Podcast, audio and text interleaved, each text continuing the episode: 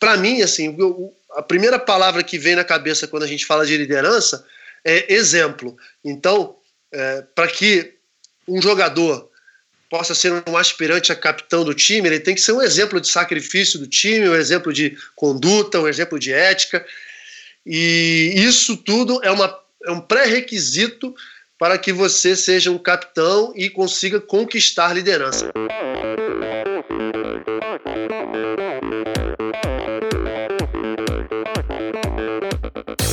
Hi, this is Brett Sutton. Eu sou a Vivi Faveri. Olá, aqui é o Emerson Zerben. Sou o Nicolas Sessler. Aqui quem fala é a Vitória Lopes. Aqui é o Thiago Drius. E, esse, esse é o Endorfina Podcast. Podcast. Good luck to all this season. Sou Michel Bogli e aqui no Endorfina Podcast você conhece as histórias e opiniões de triatletas, corredores, nadadores e ciclistas, profissionais e amadores. Descubra quem são e o que pensam os seres humanos que vivem o esporte e são movidos à endorfina.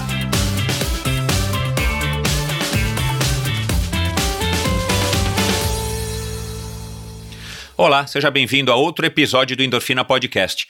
Antes de eu falar do, do episódio de hoje, do convidado de hoje, um convidado especialíssimo, eu quero só lembrar aí que, na, graças a alguns ouvintes, porque eu tinha lembrado, mas esqueci, mas lembrei, mas esqueci, na terça-feira, dia 2, o Endorfina completou três anos desde o lançamento do primeiro episódio com a Fernanda Keller lá atrás, em 2017. Então, nós estamos em 2020, são três anos. Nos dois primeiros anos eu fiz episódios especiais de aniversário. Eu até tenho alguma coisa planejada, mas por conta do, da pandemia e, e, da correria toda, dessa loucura aí de, de ter que ficar em casa, confinados, trabalhar em casa, eu acabei não conseguindo levar a cabo, mas eu vou ter em breve uma novidade para vocês e aguardem que eu estou trabalhando aí sim de alguma maneira para é, criar aí um episódio especial que já não vai ser mais um episódio de, especial de aniversário, mas vai ser de alguma maneira um episódio especial para vocês. Então, obrigado aos ouvintes que, que me alertaram, né, que me lembraram desse aniversário. Eu, de fato, no episódio do Miguel Hidalgo, eu acabei esquecendo de comentar que, sobre essa data. Então, estou aqui falando e passando para vocês no dia 2 o Endorfina completou três anos e graças à audiência sua e de todo mundo que ouve o Endorfina. Então, muito obrigado a todos vocês que têm ouvido, que têm repercutido, vocês que curtiram o episódio com Miguel Hidalgo, o episódio do Gideone, os episódios aí anteriores e todos os episódios, né? Uma coisa que eu tenho contado aí para algumas para alguns amigos e até para algumas marcas aí patrocinadoras todo, todos os meses, para não dizer todas as semanas, mas todos os meses, certeza, eu tenho downloads de todos os episódios. Tenho gente ouvindo qualquer um aí dos 150 e poucos episódios que eu já lancei. Isso para mim também é outro sinal aí de, de que eu tô no, no caminho certo, de que vocês estão curtindo o trabalho aqui do Endorfina. Então, obrigado a você que tem chegado agora, você que tem maratonado. Outro dia eu conversei com um ouvinte que já maratonou pela segunda vez os episódios, está tentando absorver o máximo aí dos ensinamentos dos meus convidados. Então, é um grande prazer saber que você também está curtindo o Endorfina. E para falar aqui do meu episódio de hoje, né, o, o Nauber, Nauber Bittencourt, como vocês é, já viram aí no, nas chamadas aí no Instagram, no Endorfina BR, na minha conta no Instagram. O Nauber Bittencourt foi um bate-papo super bacana. Eu cheguei nele, claro, através do Bernardo. Depois de bater um papo com o Bernardo, é, quando a gente já tinha parado aí de gravar, terminado a gravação, a gente acabou conversando mais um pouco, isso é comum. E aí, entre outras coisas, ele acabou falando que eu deveria gravar com o Nauber e tal. E eu sei que o Nauber pedala, eu sei que o Nauber já fez várias provas aí do do Gran Fundo, do Letap e tudo mais. Aí eu falei, cara, se me apresentar para ele ele topar, cara, foi uma coisa do, do mesmo dia, o cara super atencioso, super simpático, topou esse bate-papo e eu tenho certeza de que vocês vão, vão adorar. Inclusive, é, falamos aí né, de, de, diversas, de diversos assuntos. Eu já abro o episódio aí na, na apresentação, vocês vão ver com um fato aí, é, é, talvez desconhecido aí da maioria das pessoas, uma, uma, uma curiosidade que eu acabei descobrindo é, a respeito do, do Nauber.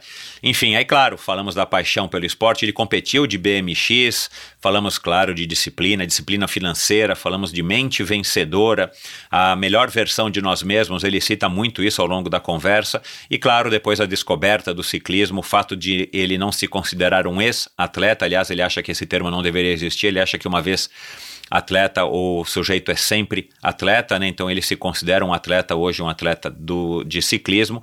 Falou, claro, de algumas aventuras, alguns perrengues sobre a bicicleta, falou do Atletas pelo Brasil, que é uma entidade da qual ele faz parte, é, do João Paulo Diniz faz parte, o Bernardinho faz parte, tantos outros Uh, atletas, ou entre aspas, ex-atletas, né, Nauber, é, fazem parte aí para ajudar a transformar, que estão ajudando a transformar o esporte brasileiro. Enfim, foi um bate-papo interessantíssimo com esse, com esse cara aí que é sensacional. Mas antes de seguir com o bate-papo aqui do Nauber, eu tenho que agradecer a todos os patrocinadores, as marcas e empresas que acreditam e acreditaram no Endorfina até hoje, nesses três anos de existência, tanto as marcas que já passaram por aqui, quanto as marcas que continuam e as marcas que estão chegando, como por exemplo, um novo patrocinador do Endorfina para comemorar esses três anos de Endorfina Podcast, a Black Tiger Studio. Se você não sabe o que é a Black Tiger Studio, aperta aí o botão do teu celular, vai lá no Instagram, Black Tiger, tudo junto, ponto, estúdio, o S mudo, né, de estúdio em inglês, dá uma olhada no que, que esses caras têm feito, o que, que a Mayra e o Décio tem feito aí nos últimos meses. Vocês conseguem ver uma coleção das obras de arte que esses caras têm criado. A Black Tiger é um estúdio de design que acredita que cada ser humano é único. Por isso, eles utilizam o poder da arte do design para desenvolver projetos de customização que permitem expressar a sua personalidade em quadros de bicicletas, sapatilhas, capacetes e também bolsas, sapatos, prancha de surf, tênis e o que mais você sonhar ou o que mais você quiser. Então, dá uma olhada lá, eu já deixei um par de sapatilhas e o meu capacete para que o Décio é, possa personalizar. O Décio é o artista, né, por trás aí de todo o trabalho da Black Tiger e a Mayra é a sócia dele, a pessoa que bota o negócio em pé e que faz rodar. Então, eu tive um bate-papo muito legal com o Décio, a gente faz um briefing, ele entende o que, que você quer, você cita lá se você quer uma cor assim, uma cor assado, se você gosta mais de uma arte mais abstrata, se você gosta de, de formas geométricas, métricas, enfim. Você, vai, você faz um bate-papo virtual, óbvio, né, pessoal? Virtual com o Décio. E ele vai preparar um desenho é, no papel para que você possa aprovar, e aí você faz os seus, dá os seus pitacos e ele vai transformar esse, esse desenho, esse RAF, esse layout, num, numa sapatilha, num capacete, num quadro de bicicleta, enfim, num tênis, numa bolsa. A Black Tiger Studio é, é um estúdio com uma proposta muito legal, que veio finalmente, que chegou finalmente no Brasil, né, esse tipo de proposta eu não conhecia, pelo menos eu acho que não existe ninguém fazendo nada similar no Brasil, pelo menos não com a qualidade que a Black, que a Black Tiger faz, e eu venho acompanhando sim, já faz alguns anos, algumas marcas, alguns estúdios, alguns artistas que fazem isso no exterior, principalmente na Europa, na Austrália, mas também nos Estados Unidos, e sempre desejei ter uma sapatilha, um capacete ou mesmo um quadro de bicicletas personalizado, e agora eu estou conseguindo realizar o meu sonho através da Black Tiger Studio aqui a menos de um quilômetro da minha casa na Vila Olímpia. Então foi uma grata surpresa. Eu conheci a Black Tiger através do Henrique Avancini, é, que em janeiro fez um post de uma sapatilha da Shimano muito legal, com uns olhos assim de leopardo naquela, naquela cor azul metálico da Shimano, né? Um olho bem amarelo, bem expressivo. Aliás, o Décio é campeão em fazer olhares. Você dá uma olhada aí na conta deles no Instagram. E aí eu fui ler o que, que era o post do Avancini, aí que eu descobri a Black Tiger Studio.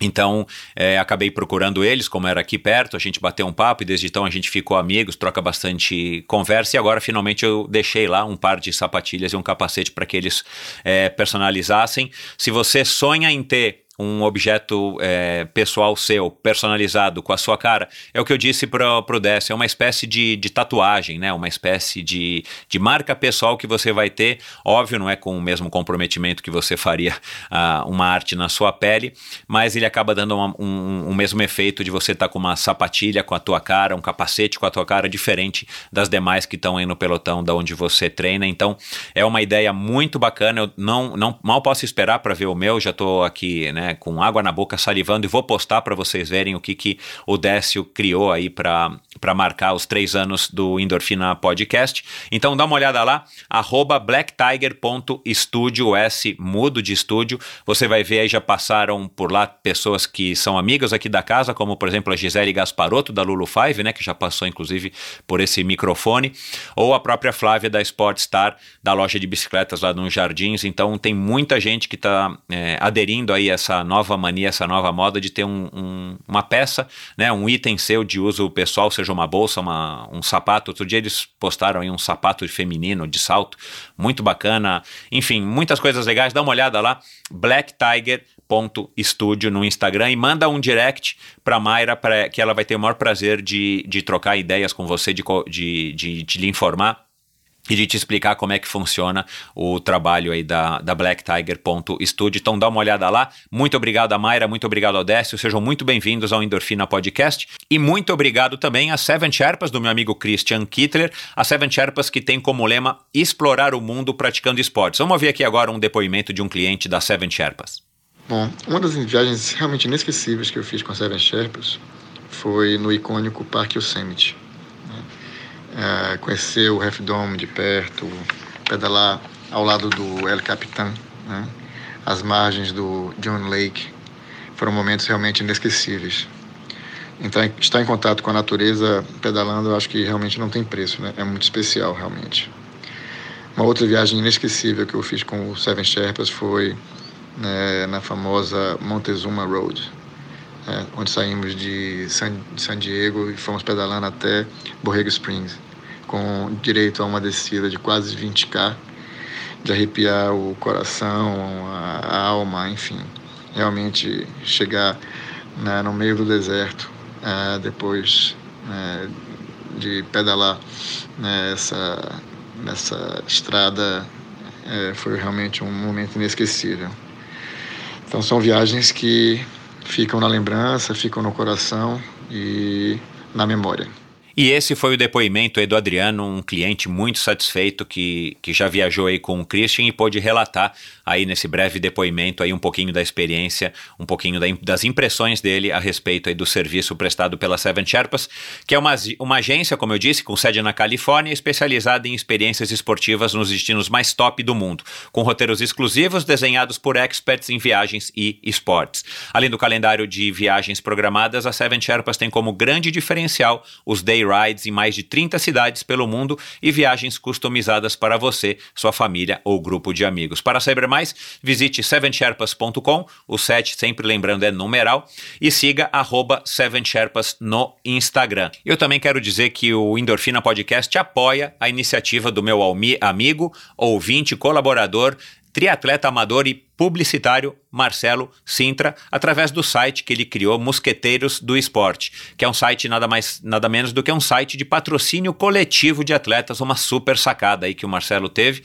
É, incentive um jovem atleta profissional com 25 reais, olha pessoal, 25 reais por mês ou mais, é óbvio, né? E você ainda recebe em troca desconto em diversas lojas e prestadores de serviço. Mas o que eu acho que é o mais legal é que você pode ser a diferença na carreira de um jovem atleta, de um jovem talento, né, através desse pequeno incentivo, dessa, dessa pequena doação, contribuição que você faz para esse jovem talento, para esse jovem atleta, para que ele possa é, deslanchar na carreira dele, já que ele está começando agora, já que ele não tem todo o respaldo financeiro que ele poderia ter ou que ele precisaria ter através dos patrocinadores, através dos órgãos públicos, através do Bolsa é, Atleta e tudo mais. Então, seja a diferença. Além de, claro, você fazer um bem para você mesmo, porque você vai se sentir muito bem se você puder colaborar com esse jovem talento, você ainda está fazendo um bem para esse atleta e quem sabe ele pode ser um campeão brasileiro, ele pode ser um campeão olímpico, ele pode ser um campeão mundial, ou, ou pelo menos ele vai ser aí um representante do Brasil nas Olimpíadas. E um dia, se isso acontecer, tenho certeza de que ele será muito grato a você e você vai ficar muito feliz de saber saber que você teve ali um, um dedinho naquele sucesso, um dedinho naquela conquista. Então dá uma olhada lá, é uma iniciativa muito legal. Mosqueteiros do Esporte no Instagram, Mosqueteiros do Esporte no Facebook e no site mosqueteirosdoesporte.com.br. Você fica conhecendo quem são os atletas, quem são esses jovens talentos que estão ali no plantel do Mosqueteiros do Esporte para que você possa apoiá-los e incentivar um jovem talento. E agora vamos lá, direto para mais um episódio do Endorfina Podcast. Ele foi capitão da seleção brasileira de vôlei por oito anos. O primeiro e único jogador a conquistar o título mundial em todas as categorias: infanto-juvenil, juvenil e adulto. Medalha de ouro em Atenas 2004, ele foi também tricampeão mundial. Em 2002, foi eleito pelo Prêmio Brasil Olímpico como melhor atleta. Líder por natureza, foi jogador de vôlei por 25 anos e entrou para o Hall da Fama do vôlei em 2014. Desde 2010 atua como comentarista da Globo Esporte TV. Hoje, entre uma palestra e outra, entre um compromisso na TV e outro, ele pedala para manter-se ativo e saudável. O que começou por coincidência como uma voltinha de mountain bike passou a ser um desafio quase que diário para explorar os seus limites. Com vocês, o sujeito que secretamente inspirou o desenho da embalagem das balas Juquinha, Nauber Tavares Bittencourt. Seja bem-vindo, Nauber. Boa. Muito obrigado, gostei desse finalzinho aí. pois é, cara, na minha pesquisa aqui eu descobri esse segredo, cara, lá no site do no, no, YouTube do Protagonistas, né, cara? Aí eu fui dar uma olhada aqui no, no estoque de bala Juquinha que eu mantenho aqui em casa. E, cara, de fato, meu, você é o cara que inspirou o desenho da, das balas Juquinha. Que história é essa, meu? Você ganha royalties até hoje, é isso? Pô, quem dera, cara, quem dera. Desde 1950? Pô, quem dera, imagina só. Pô, e, e, assim, gostaria só de agradecer, né, Michel, você o convite. Para mim é uma, uma, uma, baita oportunidade, muito legal estar aqui com, com você, pessoal do Endorfina Podcast, que eu escuto sempre. Então, que bom, vamos tentar, é, vamos tentar ao máximo falar daquilo que a gente chama, que é esporte. E, pô, endorfina na veia, né, cara? O mais, o mais legal o mais legal é isso. Eu sei que o pessoal que escuta é fissurado em esporte, tentar ao máximo inspirar, motivar mais as pessoas. E realmente, na minha adolescência, teve essa história. Um amigo meu, o Big, um jogador que, que foi meu colega durante muitos anos aqui no Flamengo quando eu jogava.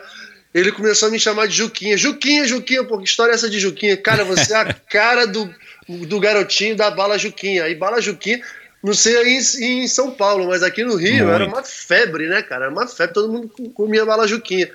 E aí pegou, o Juquinha pegou. E não foi porque eu não gostei, não. Eu achava, eu achava mal barato. Eu achava mal barato a galera me chamando de Juquinha e naquela, naquele período pegou. Não, aqui em São Paulo também. Eu tenho um pouquinho mais de idade que você, mas a gente pode se considerar aí da mesma geração. Bala Juquinha era o que era o que era o que era de máximo, né, na época. E antes do, acho que antes do Big Ball, lembra daquela bala chiclete Big, Big Ball, Ball? Lógico. Que a gente saía da escola com os trocadinhos ali, as moedinhas para comprar Big Ball lá no, no carrinho de sorvete. Mas Juquinha assim pegou. E eu vou te falar, é, curiosamente deve fazer, sei lá, uns 5, 7 anos, sei lá, uns 10 anos eu redescobri as balas Juquinha, porque nunca mais tinha ouvido falar, né? Tem uma, é, uma idade que, graças a Deus, a gente para de comer bala, é. né? ainda mais quando é atleta. E, cara, sei lá, faz uns 10 anos, talvez. Eu estava numa loja de doces. Aqui em São Paulo tem muita loja de doces. Eu fui comprar alguma barra de cereal ou paçoquinha daquela amor que eu também ainda. Essa ainda eu mantenho até hoje, o hábito. Cara, e descobri bala Juquinha. Aí eu não acreditei, comprei um pacote inteiro, né? Demorei mais de ano para comer, mas assim, me lembrou muito da infância. E aí eu descobri. É também aquela bala do chimpanzé, né? Agora esqueci o nome, que tinha um gorila na capa, né? Agora esqueci o nome, que é na, na capa, na embalagem, não sei se você re, se recorda, mas era uma bala sabor abacaxi, que não tem nada a ver com, com chimpanzé, mas tinha um chimpanzé. Ah, é chita, era a bala da chita, não sei se você lembra. Não, Chamava essa aí não. É. Essa aí não, não. As minhas, as minhas grandes recordações, assim, de, de, de besteira, né? De bala chiclete da, da infância e adolescência, certamente a bala Juquinha tinha aquele chiclete Bubalu, Babalu, Babalu é. chiclete é. ping-pong, Big Ball, Nossa, era só é. besteira, né? Nossa Senhora. Hoje em dia a gente não consome mais essas coisas. Não, e, gente, a, e, a, e, nós, como pais, também temos mais consciência para não ficar, enfim, né, colocando isso à disposição ou facilitando o consumo para os nossos filhos, que naquela época, infelizmente, os nossos pais não tinham essa noção, ou pelo menos a maioria dos pais não tinha essa noção, né? Era liberado mesmo e, e ponto.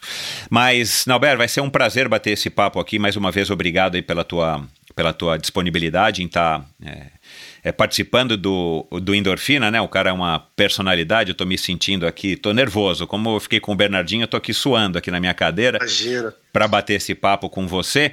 Agora, é, vamos começar já aí ao, ao assunto sério. Quando é que você descobriu, cara, que você. Né, você disse que o, que, que o esporte é sua grande paixão, né? É a minha também, e, e, e, eu sei direitinho quando que eu descobri isso, como foi o momento, né? Não chega a ser um ponto é, exatamente, mas aí me bateu essa curiosidade, né? Um cara que levou o esporte e leva o esporte até hoje tão a sério, você vive e trabalha com isso, uhum. é, tem o um esporte na sua família, você conseguiu é, é, enfim, levar isso também para sua família, que acaba sendo é, um, um, prazer adicional, né? Você ter uma família que pratica esporte. Uh, quando é que você descobriu, assim, teve algum momento, alguma fase na sua vida, ou foi logo desde garotinho, né? E, e numa dessas entrevistas que eu vi também, você falou que, que, que, sei lá, você não voltava direto da escola para casa, você parava no Sírio e tudo mais. Quando é que você acha que você uh, acordou e, e, descobriu que o acordou assim, acordou para o esporte, né? Sim. E descobriu que ele era de fato uma coisa que você amava fazer. Bom, Michel, isso a minha mãe fala que assim, desde quando eu, eu não lembro, a minha primeira lembrança mesmo do esporte, sei lá, foi com 4, 5, 6 anos, em que pô, eu, vi uma, eu vi uma bicicleta, eu queria montar em cima, eu vi uma bola, eu queria chutar. Assim, eu sempre fui muito agitado, sempre fui muito agitado, sempre gostei muito de brincadeiras físicas, né? De, de, de correr, de pra... Sempre fui muito competitivo desde quando eu não me lembro. A minha mãe fala que assim eu não aprendi a andar, eu já aprendi a correr. eu, já, eu, já, pulei, eu já pulei do engatinhar pro, pro correr, pulei etapas de tão agitado que eu era. Agora, a minha paixão mesmo pelo esporte, competição, pela disputa, a primeira lembrança foi quando eu tinha seis anos de idade, que, que o Flamengo foi campeão brasileiro de futebol pela primeira vez, em 1980. E aí, um título histórico foi contra o Atlético Mineiro, aquela geração do Zico, Júnior, Adílio, Andrade, aquele pessoal todo. Atlético Mineiro tinha um grande time também. O Flamengo foi campeão brasileiro no Maracanã, ganhando por 3 a 2 e aí, naquela, naquela época, né, nós tínhamos os, os gols do Fantástico. Não, tinha, não tinham as transmissões ao vivo ainda. E a gente ficava esperando, era tudo por rádio, e a gente ficava esperando à noite os gols do Fantástico para assistir os gols, né? Então eu lembro direitinho, naquele dia, o Flamengo sendo campeão brasileiro, e aquilo foi para mim foi um grande estalo. A partir uhum. dali eu comecei a acompanhar muito o Flamengo, principalmente a minha paixão como qualquer garoto aqui no Brasil, na maioria das vezes, era o futebol, com 6, 7, 8 anos, jogava bola, queria futebol, futebol, futebol. O vôlei eu descobri um pouco mais tarde, aos 10 anos, porque, primeiro, o vôlei é um esporte difícil para uma criança de 6, 7 anos gostar. Né? É, uhum. A dinâmica do jogo é mais difícil, porque a bola tem que ficar no ar, a bola é pesada. Então, assim, para que, que a criança se divirta, ela tem que. A, a, bola não pode cair no chão, a bola tem que estar no ar. Isso você só consegue com um certo controle um pouco mais tarde. E foi justamente no momento em que o Brasil é, produziu a primeira grande geração do vôlei, a geração de prata nos anos 80, que tinha o Bernard, Renan, Montanari e tal. Eles explodiram como um grande time no mundo e o vôlei se tornou muito popular aqui. Então, assim, foi dos 6 aos 10, 11 anos, foram várias experiências com o esporte e ali eu vi que seria a minha vida, porque eu sempre fui muito, muito apaixonado. Tudo que tinha esporte eu queria ver, eu queria participar. E aí, essas três modalidades, olha só que coisa, né? Agora, aos 46 anos, são as mesmas três modalidades que eu amo: futebol, é, bicicleta. Hoje eu faço ciclismo de estrada, mas naquela época era bicicross, um garoto 8, 9, 10 anos, eu ah, tinha bicicleta uhum. de, de bicicross, a, gente, a minha família tinha uma casa em Teresópolis e a primeira coisa que eu pensava, cara, quando eu chegar na casa lá, quero pegar a bicicleta e sair rodando a cidade inteira.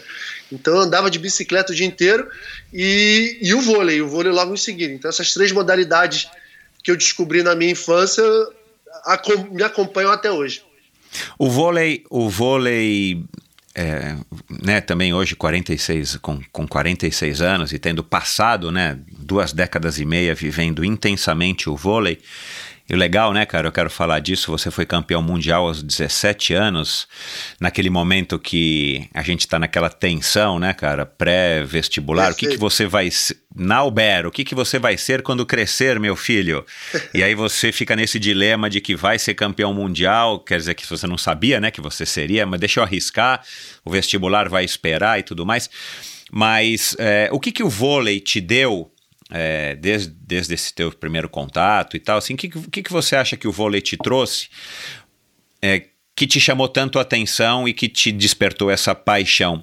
Porque, não sei, é, era tão mais fácil naquela época. É, o vôlei era, hum, pelo menos aqui em São Paulo, nas escolas, quer dizer, na escola que eu estudei, né? Nessa época, o vôlei era, vai, das meninas, né? Na educação física, os meninos iam jogar basquete, né? É, o, o futebol, claro, sempre foi dos meninos, infelizmente, sempre foi dos meninos. Então, o vôlei era uma coisa que pelo menos no meu entendimento, na minha lembrança, era uma coisa assim. Tipo, nem, nem passava pela minha cabeça é, jogar vôlei. Eu queria jogar basquete, eu queria ir para onde estavam os meninos, né? A gente vai onde está indo a maioria. É, como é que o, que, que o vôlei trouxe para você? Ou, ou qual foi a sensação legal que o vôlei te deu para que você falasse, cara, isso aqui é, é- eu adoro fazer? Cara, isso é uma belíssima pergunta, Michel, porque assim, muita gente acaba perguntando para os atletas, né? Ah, por que, que vocês escolheram essa determinada modalidade? No meu caso, e aí eu consigo identificar isso também em outros atletas, quando o vôlei despertou para o país como uma grande modalidade, eu resolvi experimentar, resolvi jogar. E ali eu vi que eu levava um jeito. Ali eu vi que levava jeito, que eu tinha uma certa habilidade, um- um- uma facilidade para os fundamentos de vôlei.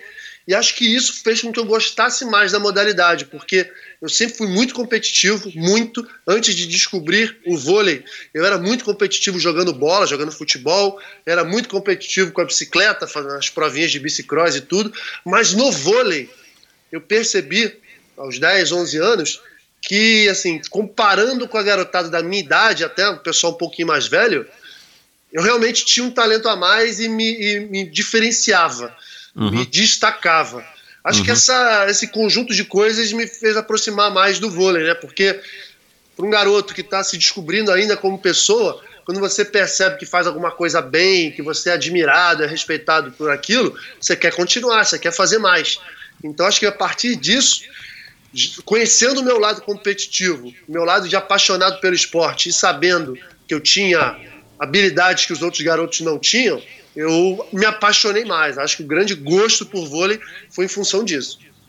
Você já era nessa altura alto, como você veio a se tornar, 1,96m, né, mais ou menos, é, é o que eu É. descobri aqui na internet. Você já era dessa altura, um, um pirulão, espichadão, ou, ou você ainda estava em fase de crescimento? Olha, é engraçado isso, né? Porque com, sei lá, com 12, 13 anos, na média, assim, no colégio, eu era dos mais altos. Mas quando eu Aham. chegava para jogar, nos Ah. times que eu jogava com 12, 13 anos, eu já não era alto. Eu tinha.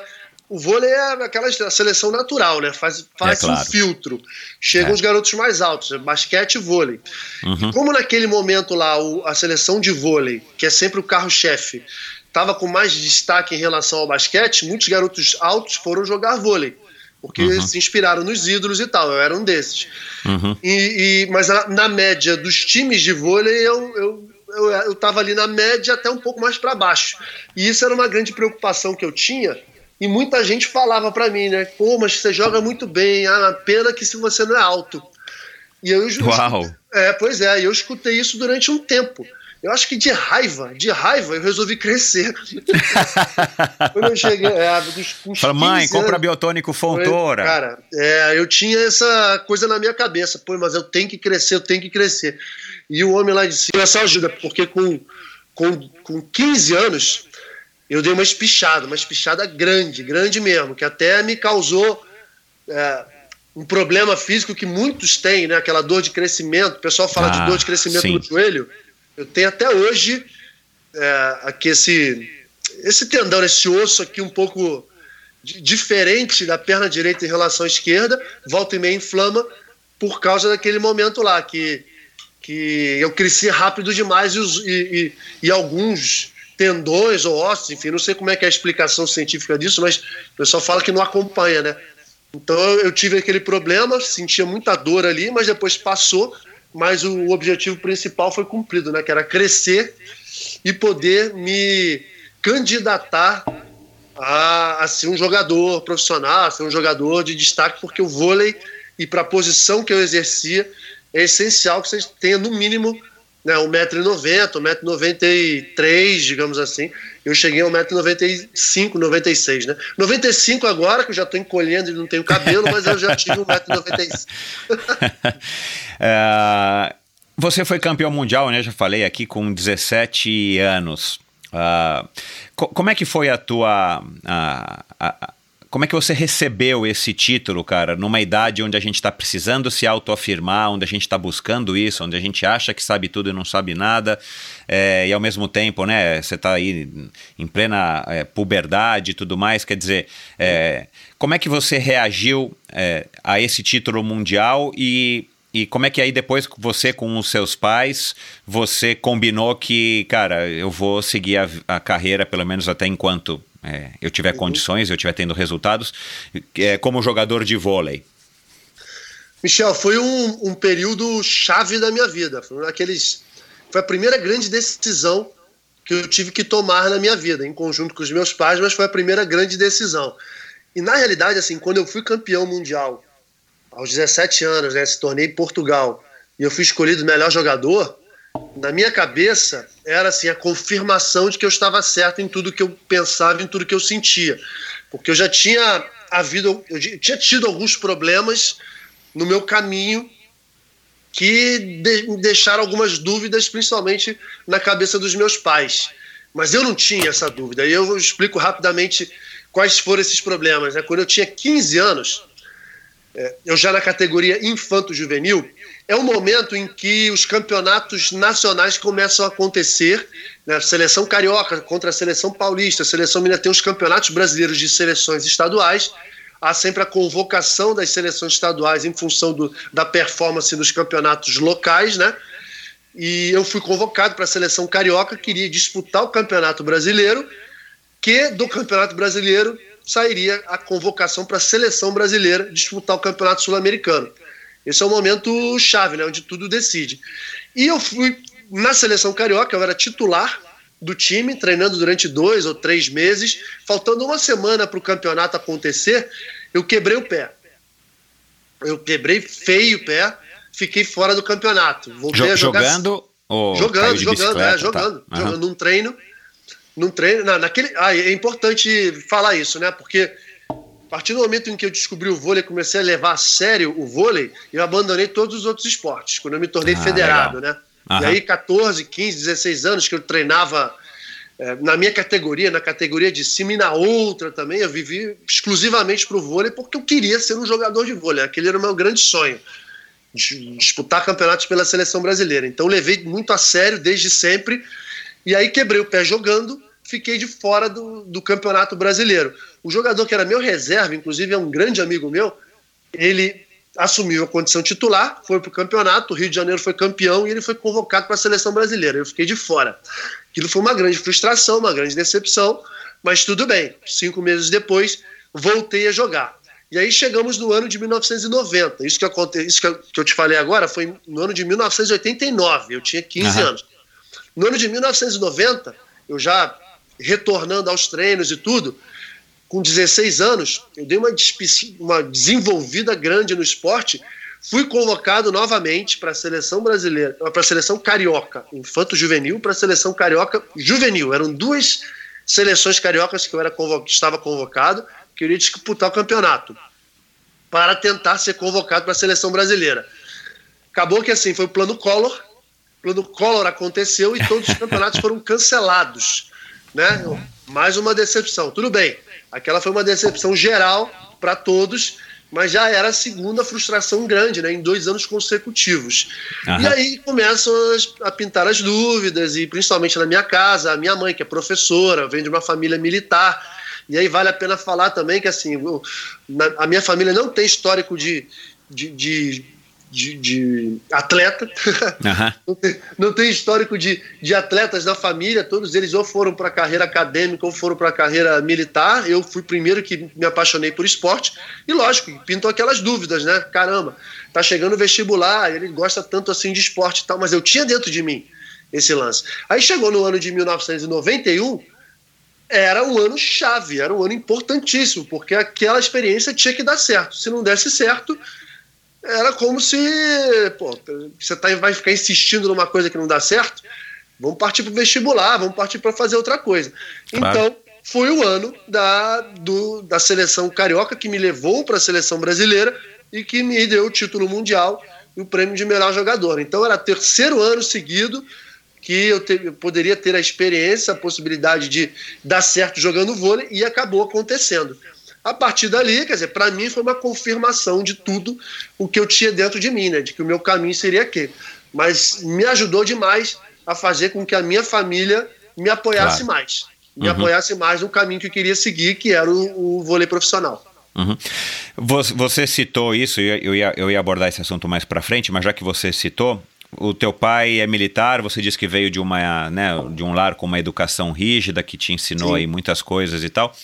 Você acha que isso também é uma das coisas que fez com que, é claro, uh, eu tenho dito isso bastante aqui no Endorfina, tudo que a gente vive acaba somando para, enfim, para nos tornar o que nós somos hoje. Não tem como a gente, né, as coisas boas e as coisas ruins.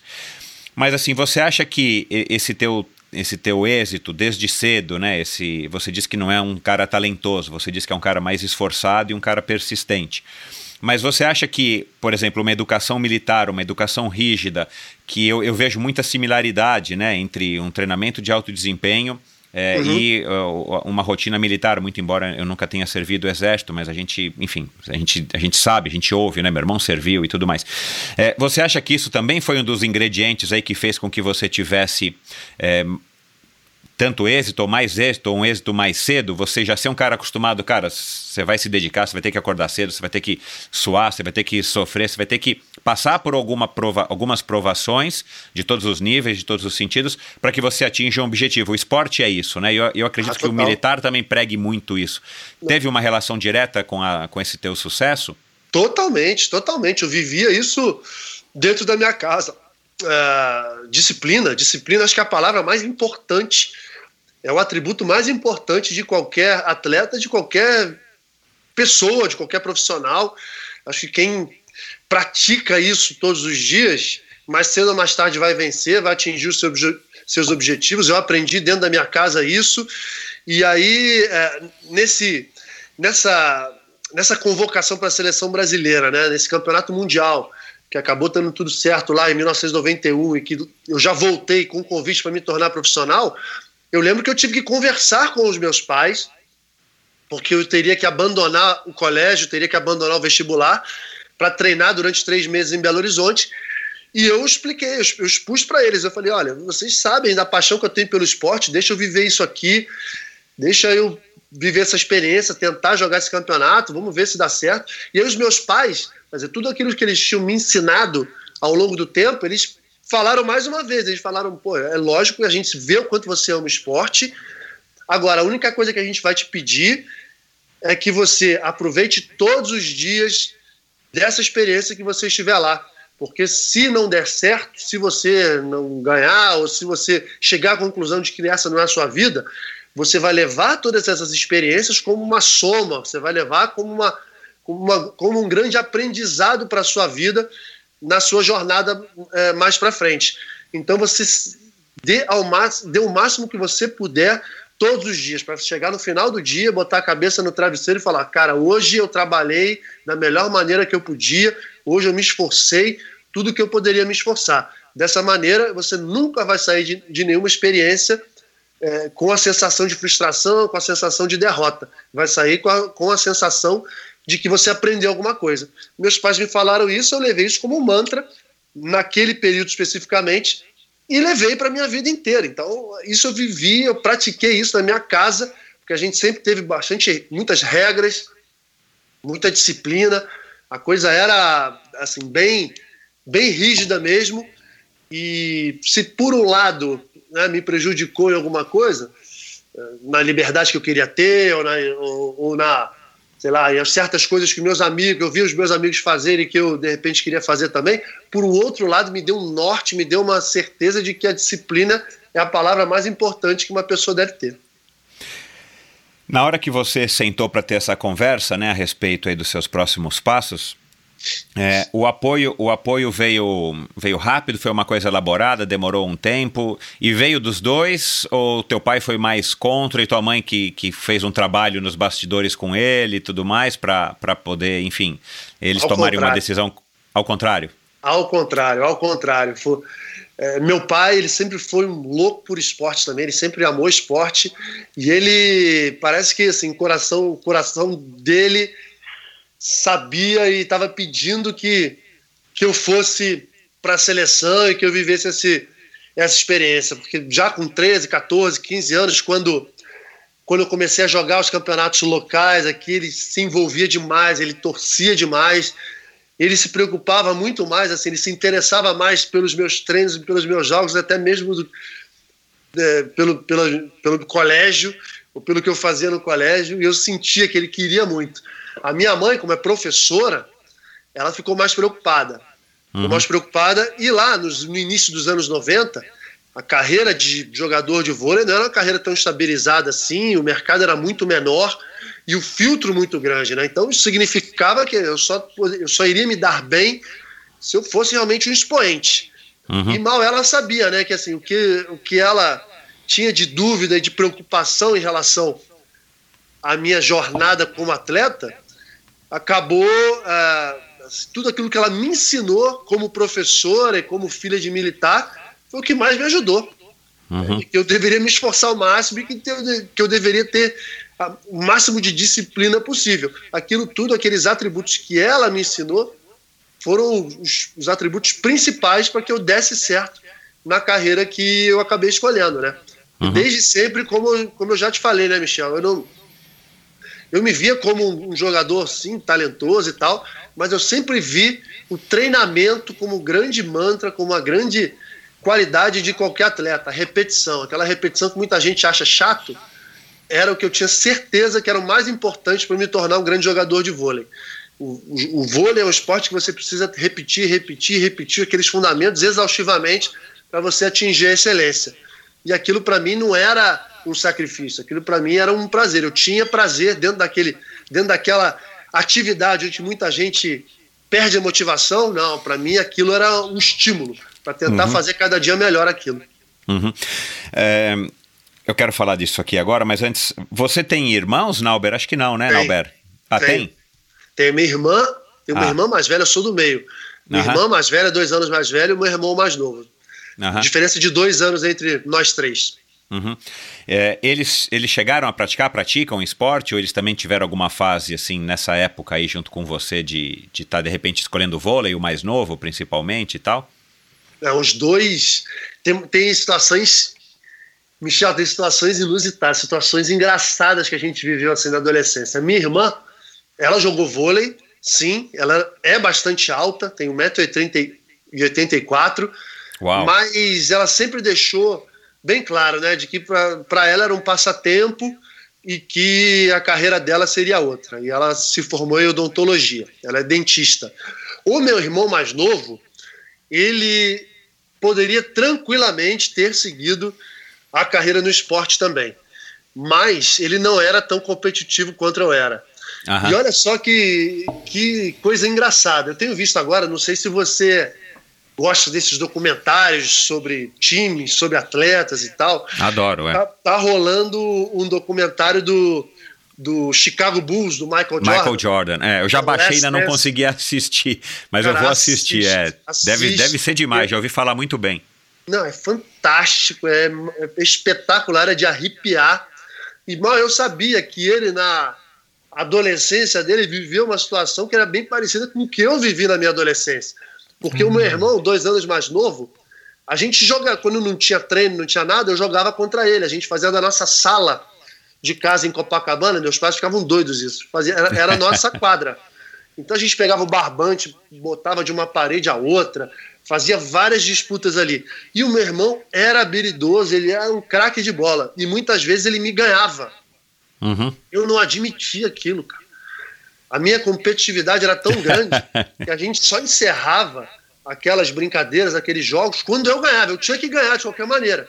Uhum. E para ele não era uma coisa tão importante. E, e, e para mim, assim, eu chego como a conclusão né, de que assim, ser competitivo no esporte é muito importante. O meu irmão trouxe, levou essa competitividade para a área dele, que é a área de. Ele está no mercado financeiro, ele se formou em engenharia de produção, está muito bem no mercado financeiro e tal. Levou toda essa disciplina, essa competitividade para lá, mas ele tranquilamente poderia ter sido um jogador de sucesso, assim como eu fui. Uhum. E para ele, assim, era uma brincadeira ali. Para mim não era brincadeira, para mim o que valia era ganhar. e, e ele sabia me irritar, porque ele ganhava às vezes de mim, E aí saía pela tangente, não, não quero mais jogar não, já ganhei, não sei o que. Cara, eu ia, eu ia atrás dele, cara, e as nossas maiores brigas foram em função disso. Teve um tempo que eu passei assim, dentro de casa, sem falar com ele, por causa disso, porque ele tinha me, ele tinha me vencido um dia e ele não queria jogar comigo logo em seguida. Olha só que absurdo, cara, coisas, coisas que acontecem, mas é, e eu vi o Michael Jordan falando isso também. Ele falou assim: Poxa, toda a minha competitividade eu criei na minha infância, na minha adolescência, porque eu tinha um irmão que não me deixava ganhar. E eu não sossegava enquanto eu não ganhava dele. Aí eu falei, olha só, cara, como é que eu, como é que eu poderia imaginar uma situação dessa correndo de, também com um grande atleta como Michael Jordan. Como é o nome do teu irmão? Oi? Qual é o nome do teu irmão? Meu, meu, meu irmão é Márcio. Meu irmão é Márcio. Quando você brincava com o Márcio, garotinhos é, de Batman e Robin, você que tinha que ser sempre o Batman e ele era o Robin, é? Sempre, cara, sempre. coitado, coitado do meu irmão, cara.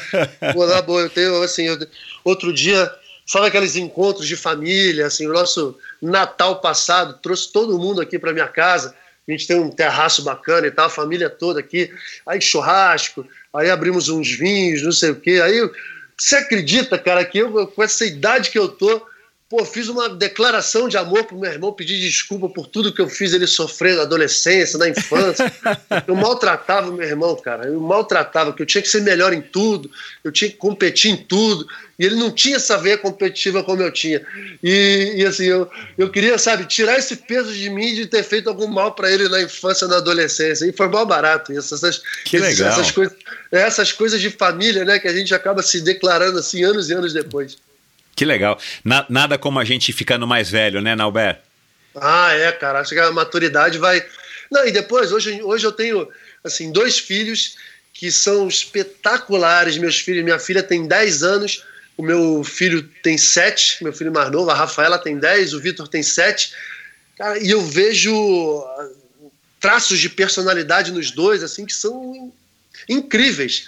Que meu filho me lembra muito quando eu era, quando eu tinha sete anos, esse lado competitivo, que ele não quer perder, ele não pode perder de jeito nenhum, ah, é? nada. É? Ele fica revoltado, até mais do que eu. E aí eu olho para ele e falo, pô, cara, como eu era assim, como eu fiz o meu irmão sofrer. E aí, por conta disso, é que eu quis tirar esse Ótimo. peso de mim. Claro, é, excelente. E a minha filha, Michel, você não tem noção, a minha filha, ela é a pessoa mais, é a, é a, a criança mais disciplinada, organizada, dedicada que eu já vi. Impressionante como ela é disciplinada. E eu tinha esse lado também, quando eu tinha 10 anos, era muito assim. Então eu vejo, assim, várias, várias vários traços, né, várias qualidades deles que, que me, eu me identifico demais. Legal. Você. Você. É, o que, que eu anotei aqui, perdão? Ah, você sempre foi daquele cara que. É, dura, eu joguei polo aquático durante cinco anos, foi a única experiência que eu tive em esporte coletivo. Você disse que gostava da parte dos fundamentos, né? Que, que é aquela parte que vem do treino, preparação física propriamente dito, para depois vir a parte de bola e depois a parte do coletivo, né? Que é a hora que você vai finalmente jogar, que quando a gente é garoto é o que a gente mais gosta de fazer. Você também, então, era como eu, que gostava de, de todas as fases do treino, inclusive, claro, a fase do jogo, né? É, na sua Perfeito. carreira, a, ao longo de toda a sua carreira, isso se manteve ou teve algum momento que você começou talvez a perder um pouco é, esse, esse gosto pelo esporte, pela, pela, vamos dizer assim, pelo treinamento dos fundamentos e, e pela repetição, e você se concentrou é, no título em si, por exemplo, é, véspera, véspera, né, na preparação para uns Jogos Olímpicos, na preparação uhum. para um outro campeonato mundial e por aí vai. Cara, isso, isso, é uma ótima questão, né? Porque com o passar do tempo é natural que a gente que a gente perca aquela motivação, aquela história. Estar motivado sempre é impossível.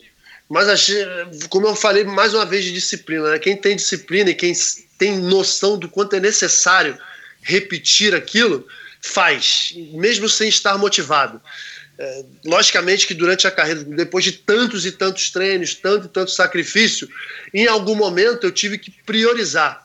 E isso era uma coisa que eu não gostava, porque as dores começam a aparecer, as lesões, quando você vai ficando mais velho, e eu não conseguia mais treinar tudo aquilo que eu queria treinar.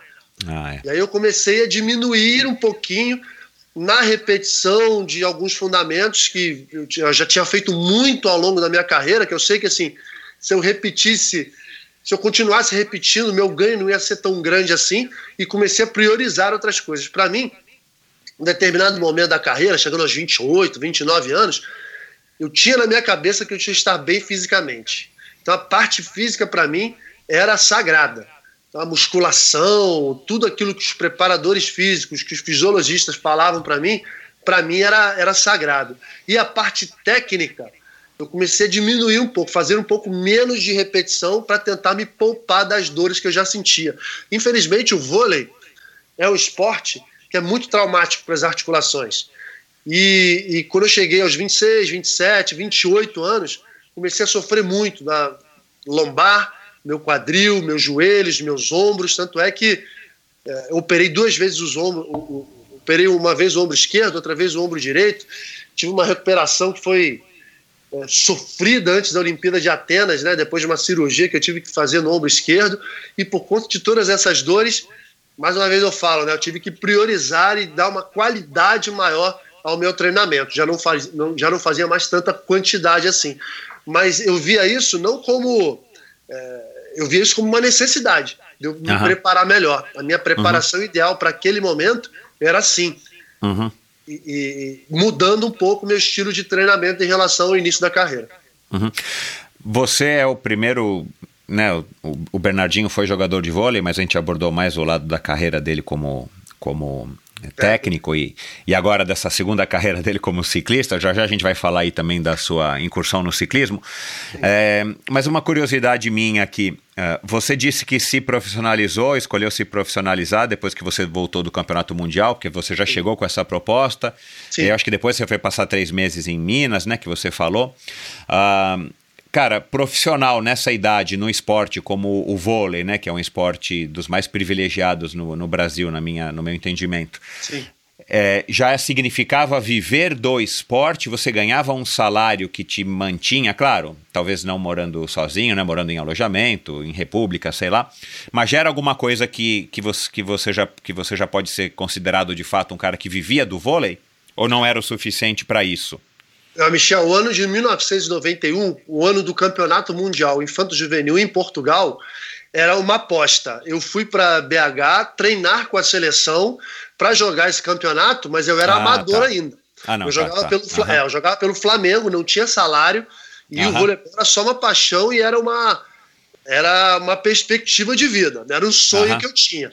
Uhum. Quando fomos para o campeonato, eu me tornei campeão mundial e melhor jogador do campeonato, aí eu já voltei de lá, alguns logo, logo que eu cheguei, eu tive o convite para me tornar profissional pelo Minas. E aí Aham. que eu digo assim, que, que eu tive muita sorte também, eu fui um privilegiado, porque eu já fui, já me tornei profissional aos 18 anos, dentro de uma condição bem interessante, eh, não tive que passar por, por repúblicas, alojamentos, esses tipos de coisa, não. Já fui numa condição de ganhar um salário que naque- naquela época era um salário interessante, um sa- salário legal, e mas era o início, né? Uhum. Era tudo uma perspectiva e, no caso, Minas me viu como o futuro do esporte ali no clube. Legal. dele, no, no clube. Eu fiquei dois anos lá, fiquei em 1992, 1993, né, com 18, 19 anos, já jogando pelo adulto, jogando pelo profissional, mas com idade de juvenil. Então eu percorri, Ah, tá. para mim foi muito importante, assim, falando em seleção brasileira, ter percorrido as categorias de base. Aquilo tudo me deu uma caixa, me deu uma consistência, me deu uma credibilidade para chegar na seleção adulta bem mais pronto do que qualquer outro jogador. Então eu joguei a seleção infanto em 91, seleção juvenil brasileira em 92, 93, fui campeão sul-americano e campeão mundial. E aí, no final de 1993, o Zé Roberto, que era técnico da seleção masculina, me convocou para a seleção adulta. E aí, Aham. você chega na seleção adulta, eu já vinha com uma bagagem na seleção de base, e quando você chega à seleção adulta, você- já é, já é observado pelo mercado de uma outra maneira. Já é Aham. observado como uma aposta, já, já é visto como É, uma o teu realidade. passe automaticamente valoriza um, um mundo, Exatamente. né? Exatamente. Então, é, já, já tinha uma, uma posição importante no mercado, apesar de ser muito jovem. E ali, eu digo, no 1993, 1994, para mim já não era mais uma aposta, eu era uma realidade e eu já sabia que pelos próximos 15 anos a minha vida seria justamente aquela. E eu fui traçando as minhas metas pessoais e como o voleibol é um esporte muito coletivo, assim, as metas pessoais, as metas coletivas ficaram sempre caminhando em paralelo, porque uhum. não existe um grande jogador de vôlei, é um grande um, um jogador muito respeitado se ele não vencer títulos. E os títulos são vencidos sempre dentro de um time, o voleibol é sempre um, é um esporte muito coletivo. Então as duas, os dois objetivos caminharam sempre paralelamente. Uhum. Então dava de vez em quando para você fazer um rolê tar nas tardes de domingo lá na Savassi num Escort ah, XR3 sim. conversível? é, eu me lembro até hoje o primeiro carro que eu comprei. Assim, cara, mais uma vez, Michel, eu falo de disciplina, né? E, e eu tive isso, apesar de não ter não termos estudado no colégio o que eu acho que assim, é muito importante, que não é uma matéria, não é um, um currículo disciplinar aqui no Brasil, que é educação financeira, para mim deveria estar no colégio isso e não, não está. Concordo. Eu sempre tive muita disciplina também com a minha grana. Então, assim, outros dois jogadores que vieram, que, que percorreram a mesma jogada, a mesma jornada comigo das categorias de base, que foram contratados pelo Minas com o mesmo salário que eu tinha, eles não tiveram a mesma disciplina, não guardaram dinheiro e, assim, depois de dois anos de contrato, eles não tinham praticamente nada. Eu comprei uhum. meu, meu, primeiro carro, olha só. Olha comprei lá. meu primeiro carro guardando dinheirinho ali todos os meses, economizava, e tudo. E aí comprei meu primeiro golzinho, meu, meu gol a álcool, lembro hoje, gol azul marinho, dava um trabalho para ligar para caramba, mas e aí quando eu fui convocado para a seleção brasileira adulta, na primeira vez, fomos para um campeonato no Japão que nos deu um prêmio em dinheiro interessante. Uhum. E aí recebi aquele prêmio e consegui trocar o carro. Aí peguei não o XR3, mas peguei aquele Gol GTS. Lembra do Gol GTS? Nossa, claro, opa. É, aí, aí, sonho já... de consumo, é, sonho de consumo, né, da, daquela época. Exato, com 19, 20 anos aí já deu para tirar uma onda lá. Era, era 1.8, era 1.8. 1.8, pretão, assim, bonitão, com, com, com, aqueles faróis ali na Farol frente. Farol de milha, né? é. Farol é, de é. milha e tal. Isso para mim foi muito marcante que para um garoto de 19, 20 anos era uma, uma conquista. Legal. Você falou novamente de disciplina, né? Falou de disciplina financeira e há pouco tempo aqui a gente falou sobre é, os teus pais. Você é um, é um pai disciplinador? Você é, você está pegando um pouco mais leve ou você é completamente o oposto? Enfim, como é que você trata é, a Rafa e o Vitor aí em casa? Ah, com, com disciplina sim, com regras não tão rígidas quanto as que eu vivi, né? Mas uh, eu e a Amanda a gente tem uma sintonia muito forte, uma sintonia muito boa na educação deles. A gente está tentando fazer a nossa parte da melhor maneira. Acho que crianças precisam de regras, por mais que elas não entendam, elas precisam de regras sim, elas precisam entender que uma rotina é importante, que as obrigações são importantes, que os prêmios só vão, só vão vir em relação Uh, os prêmios só vão vir depois que as obrigações são feitas. Então a gente tem uma, uma, uma cartilhazinha aqui que não é tão rígida, mas que, que a gente acha super importante para a vida. Né? Uhum. E, e eu acho que o mais importante, Michel, na educação é a gente é, criar, sim, certas regrinhas, certas rotinas para as crianças, mas que é, sejam acompanhadas de exemplo. Então, uhum. ainda bem que eles nos veem como os exemplos de pessoas que são do bem, que pessoas que, que gostam de esporte, que têm uma vida saudável, que têm seus horários, que cumprem seus compromissos. Isso tudo, para mim, é muito mais forte do que qualquer discurso ou qualquer coisa que eu imponha para eles. Uhum. Você você tem esse marco aí na tua carreira, né? Tá em, em tudo todo o Google que você dá aparece no quando a gente associa aí o teu nome. É, você foi capitão da seleção brasileira por oito anos. É, como, como é que como que você conseguiu esse, esse status né, de ser cap, capitão da seleção brasileira e como é que você conseguiu mantê-lo? Isso é uma coisa nata? Foi uma coisa sempre pensada e articulada com o seu, com seu treinador na época, o treinador da tua equipe. É, como é que surgiu e como é que você como é que você encara isso? Você é um líder nato? Você é um cara que gosta de. Ou você tem flexibilidade para lidar com as pessoas e poder entender e, e convencê-las né, a estarem aí num, nessa equipe né, que, que, que, que é o vôlei? A liderança é um assunto que eu gosto muito de falar. Inclusive, eu falo muito é o principal assunto quando me procuram para palestras. As pessoas pensam logo, pô, a gente quer saber sua experiência de liderança e de liderado, né? Porque como capitão do time, ah, legal. eu sou o líder dos jogadores e também sou liderado por uma comissão técnica. Então Exato, eu, é. vivo, é. eu vivo liderança nos dois aspectos que são importantes. E para mim, assim, eu, a primeira palavra que vem na cabeça quando a gente fala de liderança é exemplo. Então, é, para que um jogador possa ser um aspirante a capitão do time, ele tem que ser um exemplo de sacrifício do time, um exemplo de conduta, um exemplo de ética.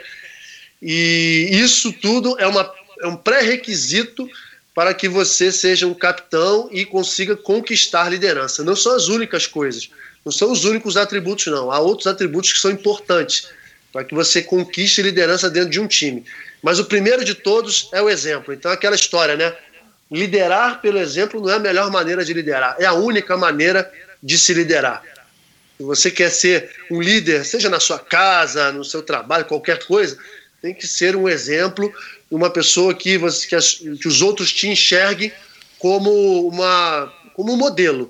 Se não for dessa maneira, pode ter certeza que algo vai ficar faltando.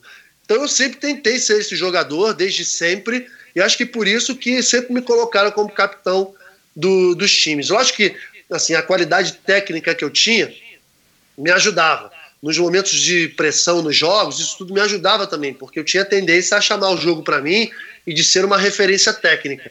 Mas isso foi só um complemento para que eu me tornasse um bom capitão.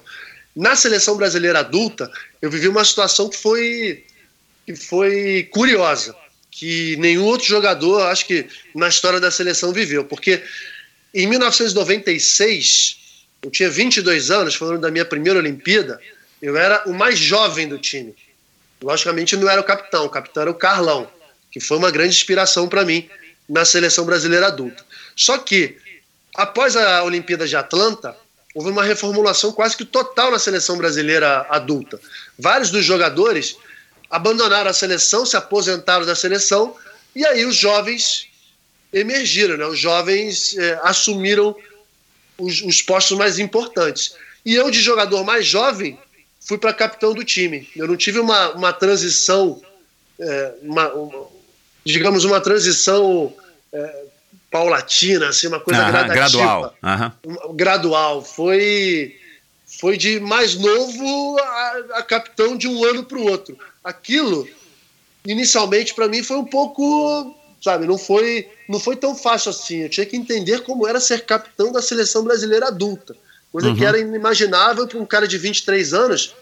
É, é muito difícil você ver um cara de 23 anos líder absoluto das coisas. Não, a gente vai aprendendo a ser líder com o passar do tempo. Mas uma coisa, assim, alguns atributos eu tinha para aquilo, para que aquilo dava, desse certo, né? Primeiro foi o que eu falei, ser exemplo e de sacrifício e de devoção à seleção brasileira. E, e outra coisa, eu tinha essa predisposição para me tornar um bom capitão de time. Com o passar do tempo, eu fui vendo o que, que era importante, eu tinha que ser um equilíbrio para o time. Com o passar dos anos, outros jogadores adquiriram experiência, se tornaram líderes também. Eu tinha que é, aceitar esse tipo de situação, nunca botar o ego e a vaidade à minha frente, saber que outros jogadores, mesmo sem ser capitães, eles poderiam exercer liderança importante também.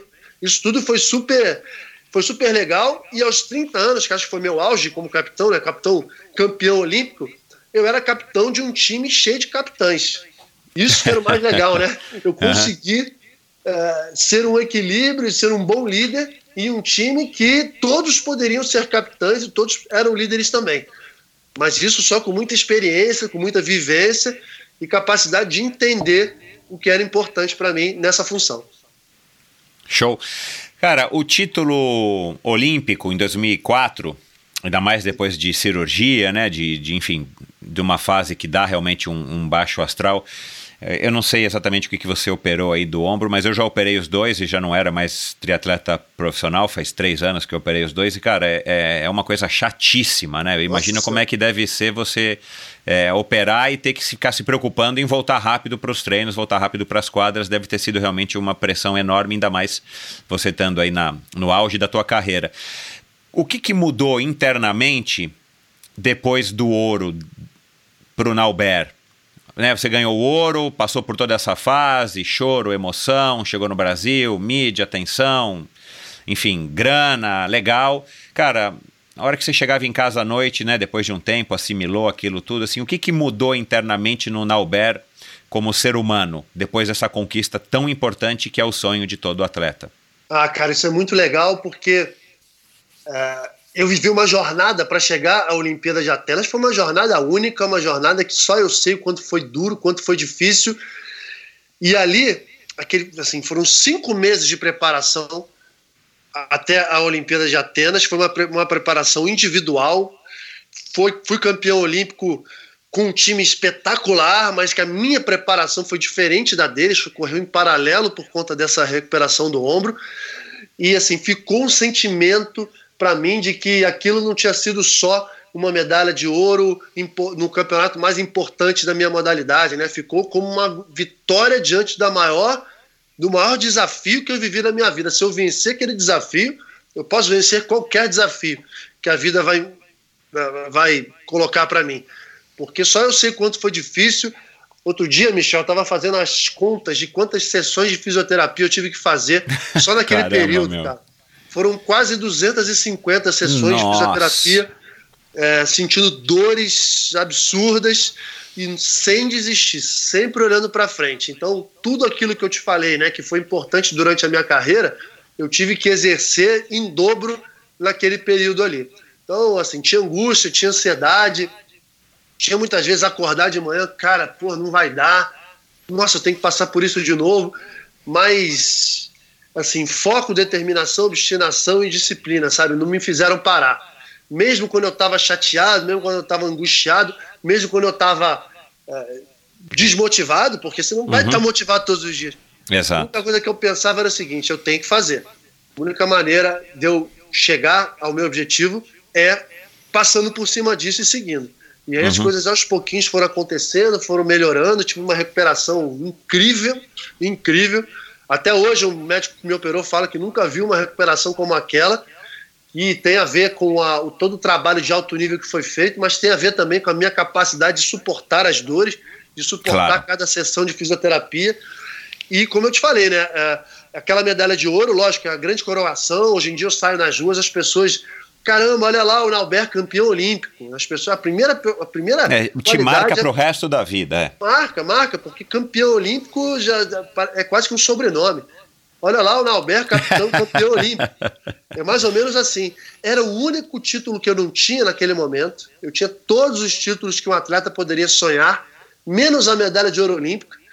Em março de 2004, quando eu me machuquei, foi o título que é, me consagrou definitivamente, mas foi aquele que foi certamente foi o mais difícil de ganhar. Então eu, eu, eu vejo assim que mudou dentro de mim talvez não tenha mudado, mas talvez tenha me dado a certeza de que, cara, se eu passei por aquela jornada, se eu passei por aquele desafio, eu passo para qualquer um e vou falar para os meus filhos, para as pessoas que, que eu encontrar, que por mais difíceis que os desafios possam parecer, a gente pode passar por cima deles.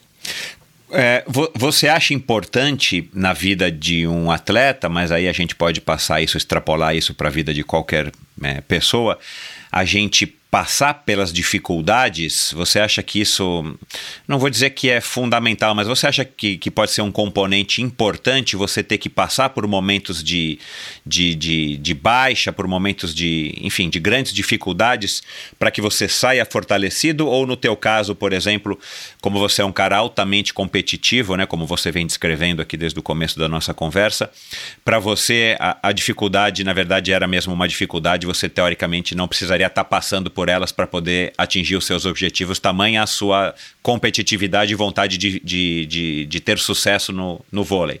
Ah, Michel, eu, eu tenho convicção absoluta assim, de que um grande atleta, ele não, não, não é construído na zona de conforto, não é construído é, sem muito sacrifício diário, Concordo. sem muito suor, sem ir no limite. Já começa, né, que aqui no Brasil, como você bem falou no início, assim, quem, é, quem escolhe o caminho do esporte profissional já sabe que vai passar por, por perrengue, vai passar por dificuldade, porque a gente não tem um sistema que ajuda. Exato. A gente tenta fazer com que o sistema seja melhor, com que o apoio seja maior, com que o esporte seja tratado com mais importância, mas ainda está distante. Então, quem escolhe esse caminho já sabe que vai passar perrengue. Uhum. Agora, é, para conquistar grandes resultados, para a gente vencer as batalhas mais difíceis e tudo, pode ter certeza que tem que ser no limite. Não existe atleta forte, não existe atleta que nos momentos decisivos, no momento que, que faz essa diferença né, entre um bom e um grande atleta, não existe aquele que não tenha ralado muito. Que, assim, tem uma grande diferença né, do, do que é o sofrimento. Sofrimento é uma lesão, sofrimento é uma, ou sei lá, são condições precárias de treinamento e tudo, do sacrifício do dia a dia. O sacrifício do dia a dia é essencial. Não existe nenhuma possibilidade. Se você for ver todos os atletas fora de série no mundo, tem a mesma história nesse sentido. Né? Uhum. Tem muito talento, tem muita criatividade, tem muitos atributos necessários, mas tem a relação, tem o sacrifício, tem o, o se doar para aquilo de uma forma muito intensa. Caso contrário, você não vai ter chegado no seu, no seu potencial máximo, vai ter é, vencido menos do que, do que poderia ter vencido. Legal, concordo com você. Você, você tem algum você desenvolveu, você criou, eu imagino que você deva ter passado aí por vários psicólogos também do esporte, talvez ao longo da tua carreira, fala um pouquinho a respeito disso, mas vo você tem alguma sei, eu digo eu digo aqui mantra, mas assim, você tem alguma coisa, uh, algum pensamento uh, ao qual você, se, você recorre nesses momentos de dificuldade, seja num jogo, quando vocês estão perdendo um set, vocês estão num, né, num ponto decisivo, ou seja num momento, cara, putz, estou aqui fazendo pela enésima vez, meu, uma, uma sessão de fisioterapia dói pra caramba, meu Deus do céu, meu, como o ombro dói, Nossa, ou todas as outras lesões que você passou, ou, enfim, momentos tensos dentro do, do, da preparação para um campeonato e tal. Como é que você supera, como, como é que você, qual é a receita, o segredo, se é que existe, é, para que você passe por esses momentos e, e, e, enfim, saia do outro lado do túnel mais fortalecido e atinja seus objetivos?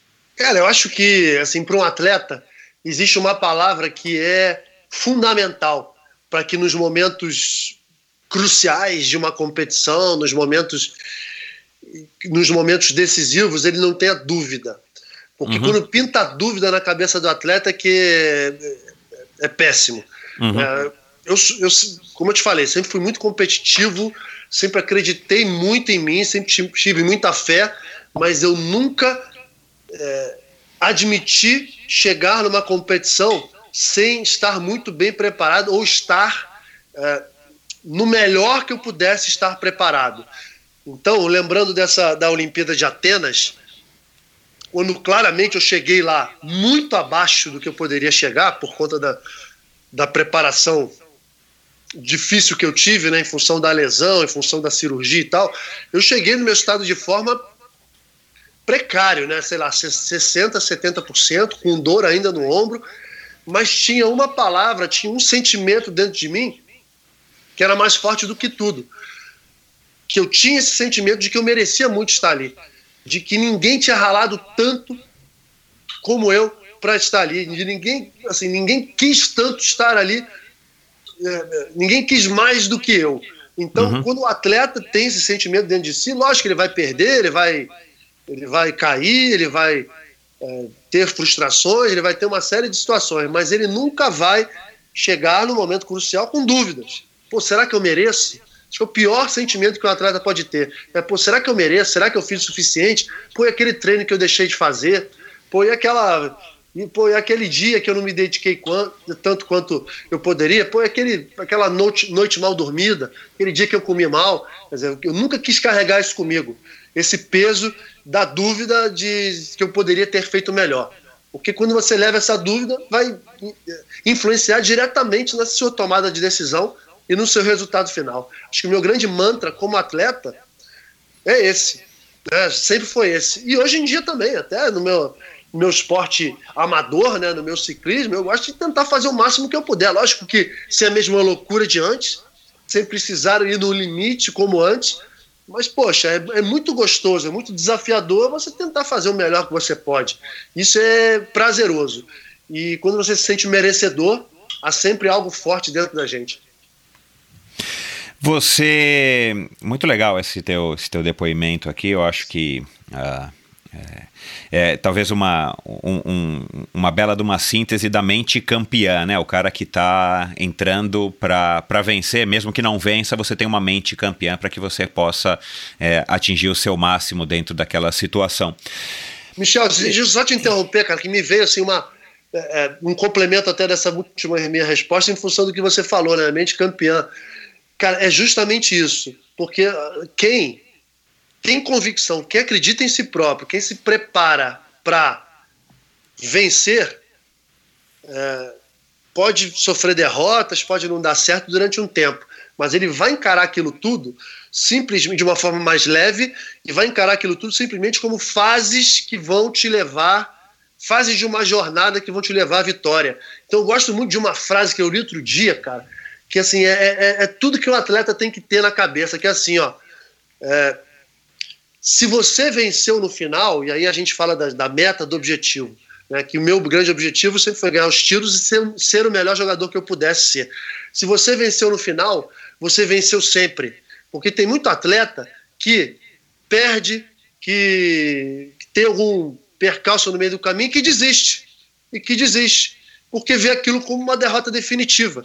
Na realidade, não é uma derrota definitiva. É um passo que ele deveria ter é uma fase que, dele, que ele deveria passar na construção de uma jornada vitoriosa.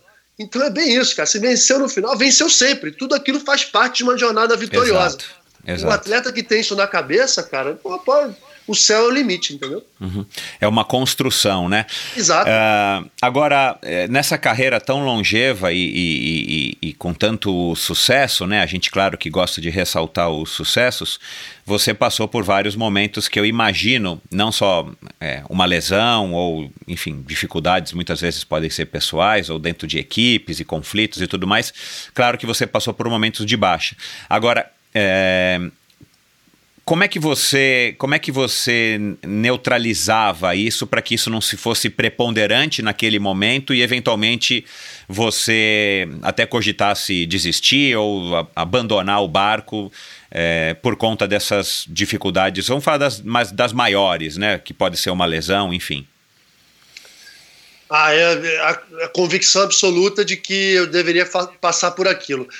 Aham. Talvez, assim, é, quando o problema é individual e aí no vôlei a gente vivia muito isso, né? Passei por problemas pessoais, é, assim, quando eu fui para a Itália, quando eu fui contratado, que foi a minha maior vitória, fui ser contratado por um time italiano que naquela época era o melhor campeonato do mundo, fui, assim, ganhava um baita salário, cheguei no meu auge em termos de, de, de mercado, né, de ser uhum. respeitado como jogador, foi o momento que meu pai ficou doente, e que eu fiquei entre a cruz e a espada. Eu falei, caramba, como é que eu vou para lá? Meu pai doente aqui e tudo. Foi um momento super difícil. E eu, eh, nesse momento, era, era, era um momento limite, era um momento difícil. Pintaram muitas dúvidas e eu me apoiei na minha fé, apoiei na minha família para tomar a decisão correta, né? De que respirar fundo, pensei inclusive nele, que sempre sonhou que eu fosse para lá, que eu me tornasse um grande jogador. E, enfim, foram alguns meses de muita dificuldade, de muito sofrimento, por eu estar longe da, das, de uma das pessoas que eu mais amava, em função da minha carreira.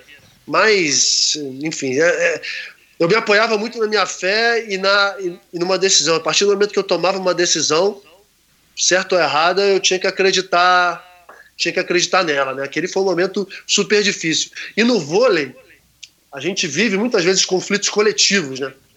Isso tudo também, de certa forma, mina. Muitas vezes é difícil a gente não ver a gente não vê possibilidade, a gente não vê uma mentalidade forte. O que eu tentava sempre fazer, em alguns momentos em que eu não estava naquele ambiente coletivo que eu gostaria de estar, é tentar deixar aquele meu legado, tentar deixar aquela minha semente positiva e que se os outros não entendessem, se, se, se o ambiente coletivo não mudasse, pelo menos a minha parte eu estaria fazendo. Sabe? Uhum. Eu queria sair daquela experiência ali com a consciência tranquila de que a minha parte eu tinha feito para que aquilo desse certo. Quando você uhum. sai de uma experiência com a, com a, a dúvida, né? Pô, poderia ter feito aquilo, poderia ter feito aquilo, poderia ter falado, ou, ou de certa forma se omite, né? Pensando que poderia ter feito algo melhor, é muito ruim. A sensação de que você poderia ter feito melhor é péssima. Então, mesmo com o resultado coletivo que não, não foi atingido, ok, fiz o máximo que eu poderia fazer. E dessa forma eu ia seguindo, pegando tudo isso como experiência para que outras situações como essa não acontecessem de novo. Uhum. Uh, antes da gente falar agora da, da bike, é, como é que você descreveria a tua, a, teu, a tua relação com o Bernardinho? Que foi um cara super importante na tua carreira. Ah, baita técnico, né? Foi uma, foi uma relação intensa. É, a gente brinca muito até, né? Ele chegou na seleção, eu já estava na seleção, ele chegou na seleção masculina, vindo de, de, da seleção feminina. É, ele chegou com muita fome. Ele, a comissão técnica dele, assim, com muita fome de vitória. Aquilo foi muito importante para a minha geração que vinha de alguns anos sofrendo, alguns anos sem ganhar. E aquela disposição que eles mostraram, principalmente nos, nos primeiros anos de trabalho, foram muito importantes para que a gente colocasse assim, o máximo de intensidade naquele trabalho. Muitas vezes era uma relação difícil, era uma relação desgastante, porque ele cobrava, cobrava, cobrava, ia sempre no limite.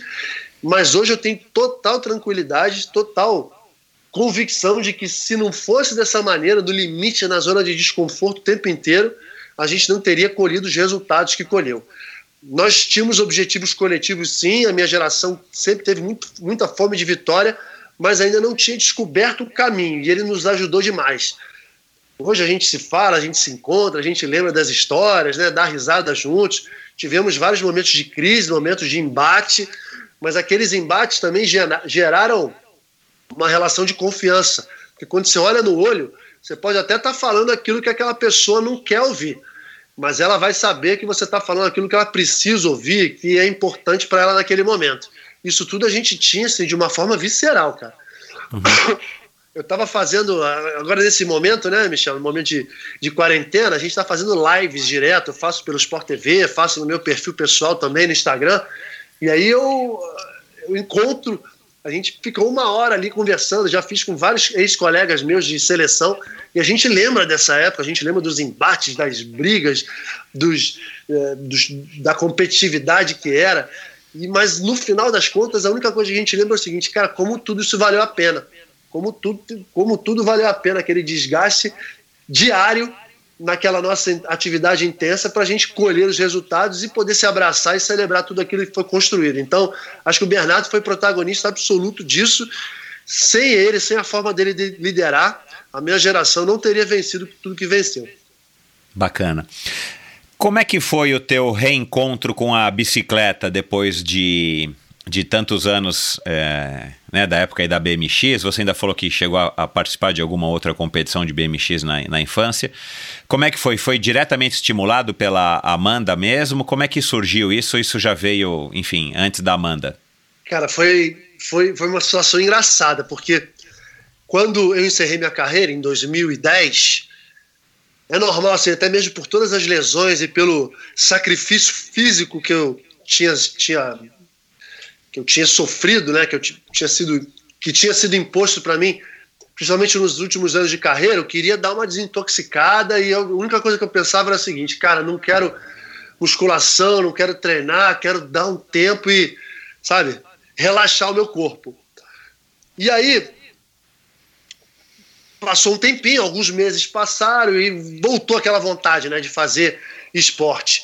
Mas eu já tinha lesões crônicas que que eu não conseguia achar a modalidade. Não achava uhum. a modalidade. Eu fazia minha musculação, dava uma corrida aqui, sentia, sentia a minha lombar. Jogava futebol, machucava. Jogava vôlei, eu falei, cara, vôlei não dá mais, porque eu gosto de jogar bem vôlei, não gosto de jogar vôlei dessa maneira. E aí doía aqui, doía aquilo ali.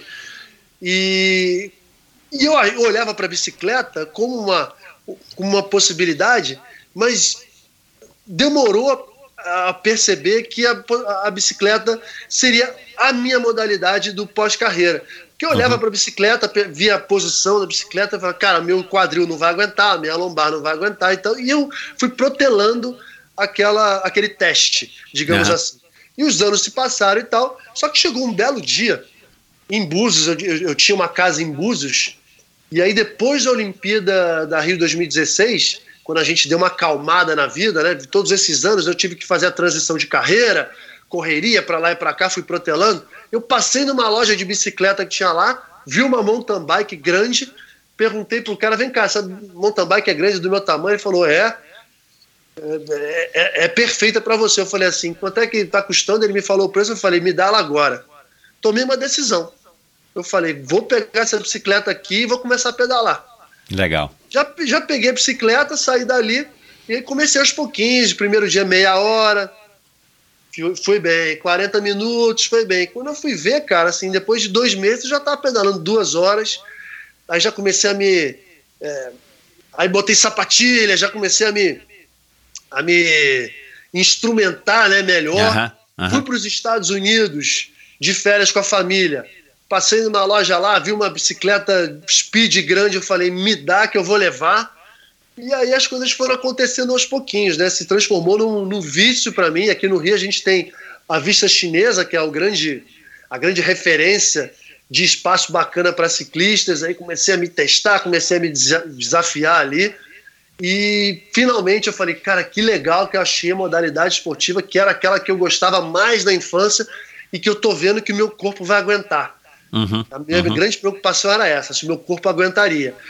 Por conta dessa compra minha da bicicleta Speed lá nos Estados Unidos, eu aposentei a mountain bike que eu tinha comprado. Uhum. E aí eu falei, Amanda, começa a pedalar. E ela começou a pedalar, começou a gostar, e aí eu fiz uma parceria com a Cannondale de é, numa bicicleta speed, peguei a minha peguei a minha speed, vendi e dei uma bicicleta para ela. Aí ela não só viciou no pedal, como descobriu o triatlo. Ou seja, foi uma coisa que foi levando a outra, né? Foi essa minha redescoberta que trouxe ela para o esporte e ela não satisfeita com isso se foi além, foi além, né? Foi triatlo e não ficou só no ciclismo. E hoje em dia nós somos dois viciados em esporte e é muito legal dar esse exemplo para os nossos filhos, né? Como é, é bom a prática esportiva. Ela sobe melhor a vista chinesa do que você? Não, falta muito para ela ainda. falta muito falar verdade. Falta com 1,95m e diminuindo, quanto que você pesa? Eu tô agora com 90, para você ver. Em 2016 no dia que eu peguei a bicicleta lá, que eu comprei a mountain bike e tal, eu tava com 105 quilos. Uhum. Aquilo já estava me incomodando, uhum. aquele peso, a gente sempre atleta, forte, não sei o quê.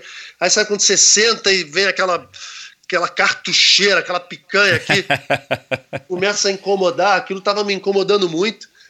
Tava com 105 quilos. Eu consegui chegar a 96, 97 antes de fazer o Letap de 2017 Agora uhum. eu tô com 98, 99. Deu uma engordadinha uhum. assim, mas, mas uhum. tô abaixo de 100 quilos, que é o meu grande objetivo. É brabo subir, Michel. Então, subir é isso que eu ia é falar, cara. cara, subir com 90 e poucos quilos deve ser dureza, né, cara? É dureza. Agora, é dureza. Vo você é um cara que, que, que, que você se considera um bom ciclista aí, pelo que você já pelo que você já percebeu aí, pelo menos do, entre o grupo que você pedala, no próprio Letap, né?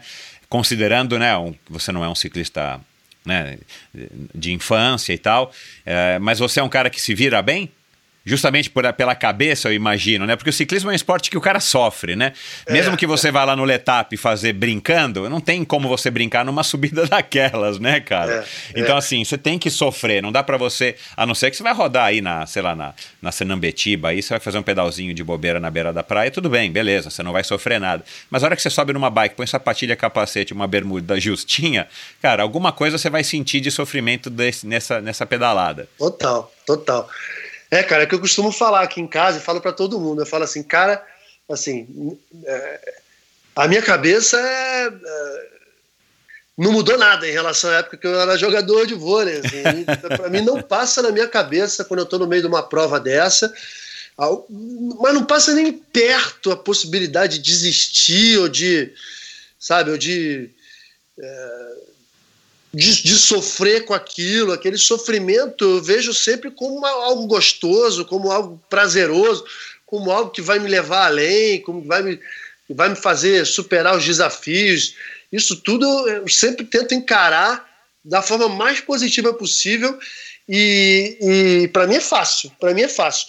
O que não é fácil é que, fazendo uma comparação com os outros ciclistas amadores que eu ando aqui no Rio, Aham. É que eles têm uma capacidade física maior de suportar horas e horas e horas em cima de uma bicicleta.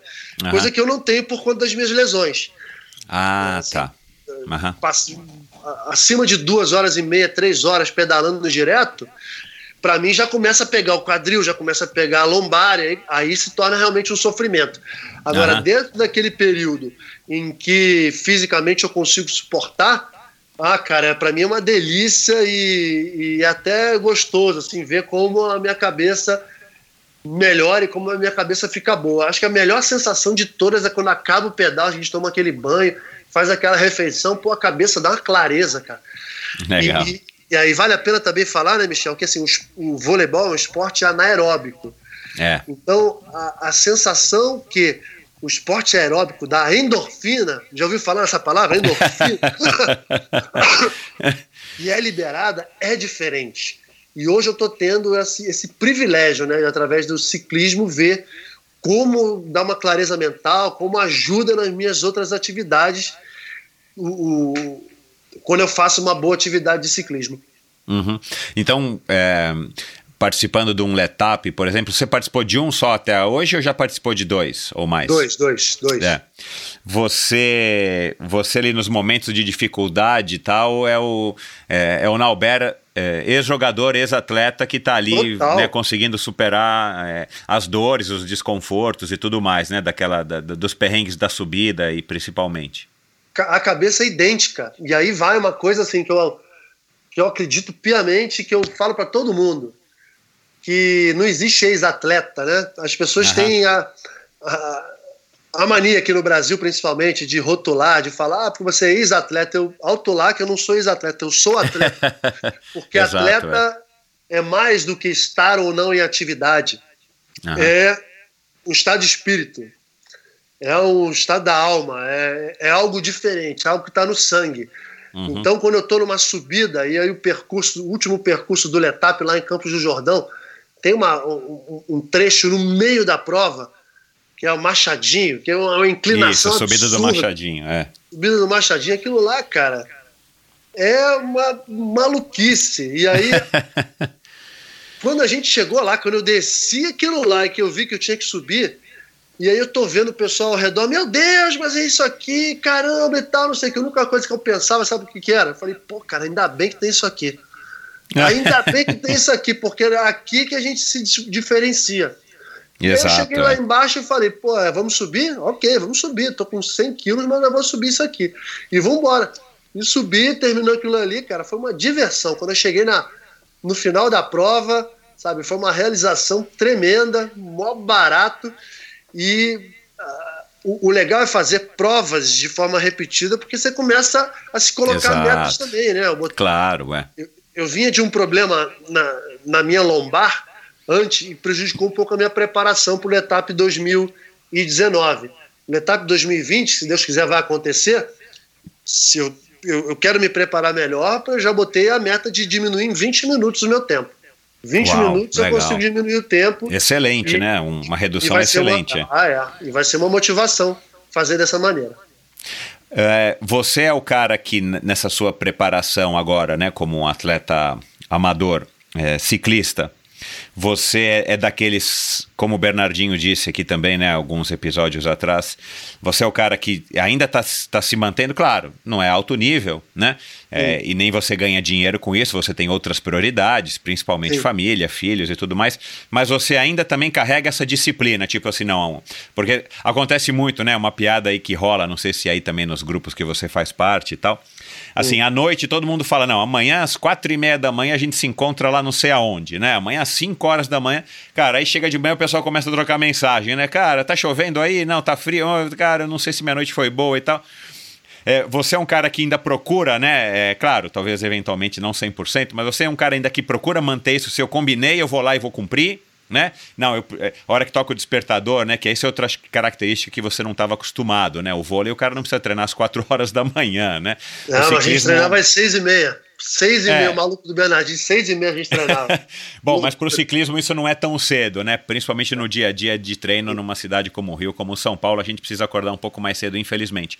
Você, é, você é, se permite de vez em quando, não, cara, vou bater aqui o despertador e não vou, ou a Amanda não te deixa porque ela nessa fase de triatleta super comprometida e tal, ela também vai e aí fica mais fácil porque o casal vai junto. Como é que é essa, essa relação do Nauber dis- é, disciplinado, né? O Nauber atleta é, de vôlei com o Nauber ciclista? Michel, já são fases diferentes, né? Eu me considero sim um cara disciplinado, mas não é, desta maneira que, que, que, a gente, que a- você está abordando, né? Por exemplo, a Amanda, hoje em dia, nesse sentido, ela é muito mais obcecada, muito mais disciplinada do que eu. Aham. Ah, quatro e meia da manhã, ela vai. Quatro, ela vai. Eu, a gente, ela tem assessoria, né? A gente pedala aqui com o Walter Tusch, que é assessoria é, esportiva aqui do Walter Tusch, inclusive o Bernardinho pedala também. É. E, e ela tem toda uma planilha detalhada dos treinos para fazer o 70.3, ela segue a risca. Eu admiro demais a disciplina que ela tem. Eu, conhecendo o meu corpo, conhecendo os limites do meu corpo hoje em dia, eu me permito, eu me permito, ah, quatro e meia da manhã, vamos lá? Ok, mas se eu acordar, se estiver sentindo aquela dor, se, eu tiver com alguma coisa que não está tão confortável assim, hoje eu me permito, porque eu sei Claro. que eu vou sofrer depois.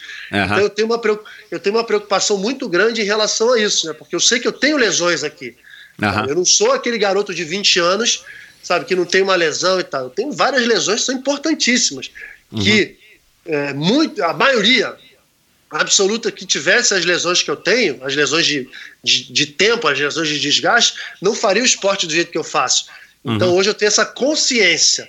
Tá? Para mim, disciplina, disciplina hoje em dia para mim é ter a consciência de que eu tenho que respeitar o meu corpo. Uhum. Então eu respeito. Se eu estou sentindo alguma dor forte, eu não vou. Eu seguro. Coisa que eu não fazia quando eu era Claro, um jogador de vôlei profissional. Né? Tô com dor, a gente vai com dor mesmo assim. E acabei me estoporando e machucando muitas vezes em função disso, né? Que a gente É. não pensa. Não, hoje eu Exato. respeito um pouco mais os limites do meu corpo, ah, pela, pelas hérnias que eu tenho, pelo, pela artrose que eu tenho no quadril, pelas lesões, pelas duas cirurgias no ombro, no ombro direito, no ombro esquerdo, enfim, por todo, todo esse processo que, que eu sei que é doloroso. Mas eu, a partir do momento que ó, botei o bretelle, montei na bicicleta, vou fazer o melhor treino que eu puder fazer. Isso aí é compromisso meu comigo, comigo mesmo. Legal. Você já passou por algum perrengue assim durante um, um treino ou uma prova de, de ciclismo que, que foi perrengão mesmo, assim, daqueles de deixar a gente de, de, de saco cheio e eventualmente até preocupado que não vai conseguir chegar? Teve uma baba de fome ou sei lá, furou o pneu no meio do não sei aonde você não tinha como trocar? Cara, perrengue, perrengue gigante assim. É aquela história da referência, né, Michel? Assim, o que pode ser perrengue para um, para mim pode ah, não ser. verdade, verdade, Ah, verdade. então, assim, para ser perrengue para mim, pô, numa boa, para ser perrengue para mim tem que ser perrengaço mesmo, assim, de não conseguir, de se ver numa situação que no meio do nada e não conseguir sair dali. Uhum. Olha, não, já, já passei coisas que normais. Para você ter uma ideia, assim, quando eu não tinha experiência disso, eu fui fazer o primeiro pedal longo aqui no Rio e é, primeiro pedal de 100 quilômetros, que eu nunca tinha feito, e eu não me alimentei bem. Me Aham. alimentei menos do que eu deveria. E também não tinha aquela manha ainda do, do gel, do, do que eu deveria fazer. Era falta de experiência mesmo. Aham. Aí eu fui com os amigos meus, na hora da volta começou a tremer tudo. Deu, deu hipoglicemia. é, mas eu, assim, entre eu sentir aquilo e parar, foram pelo menos uns 30 quilômetros. Entendi. Você vê, cabeça de, cabeça de maluco, né? É, e aí é. fui hidratando, hidratando, mas chegou um determinado momento que eu falei, cara, eu vou parar, porque senão eu vou desmaiar. E Aham. aí lá no meio da- do recreio, eu liguei pra esposa e falei, pô, vem me resgatar. Ela foi me resgatar, não sei o que, eu voltei pra casa. E é, assim, mas nada demais. Teve um perrengue, cara. Teve, foi a primeira vez, Michel, foi a primeira vez que eu rezei o Pai Nosso.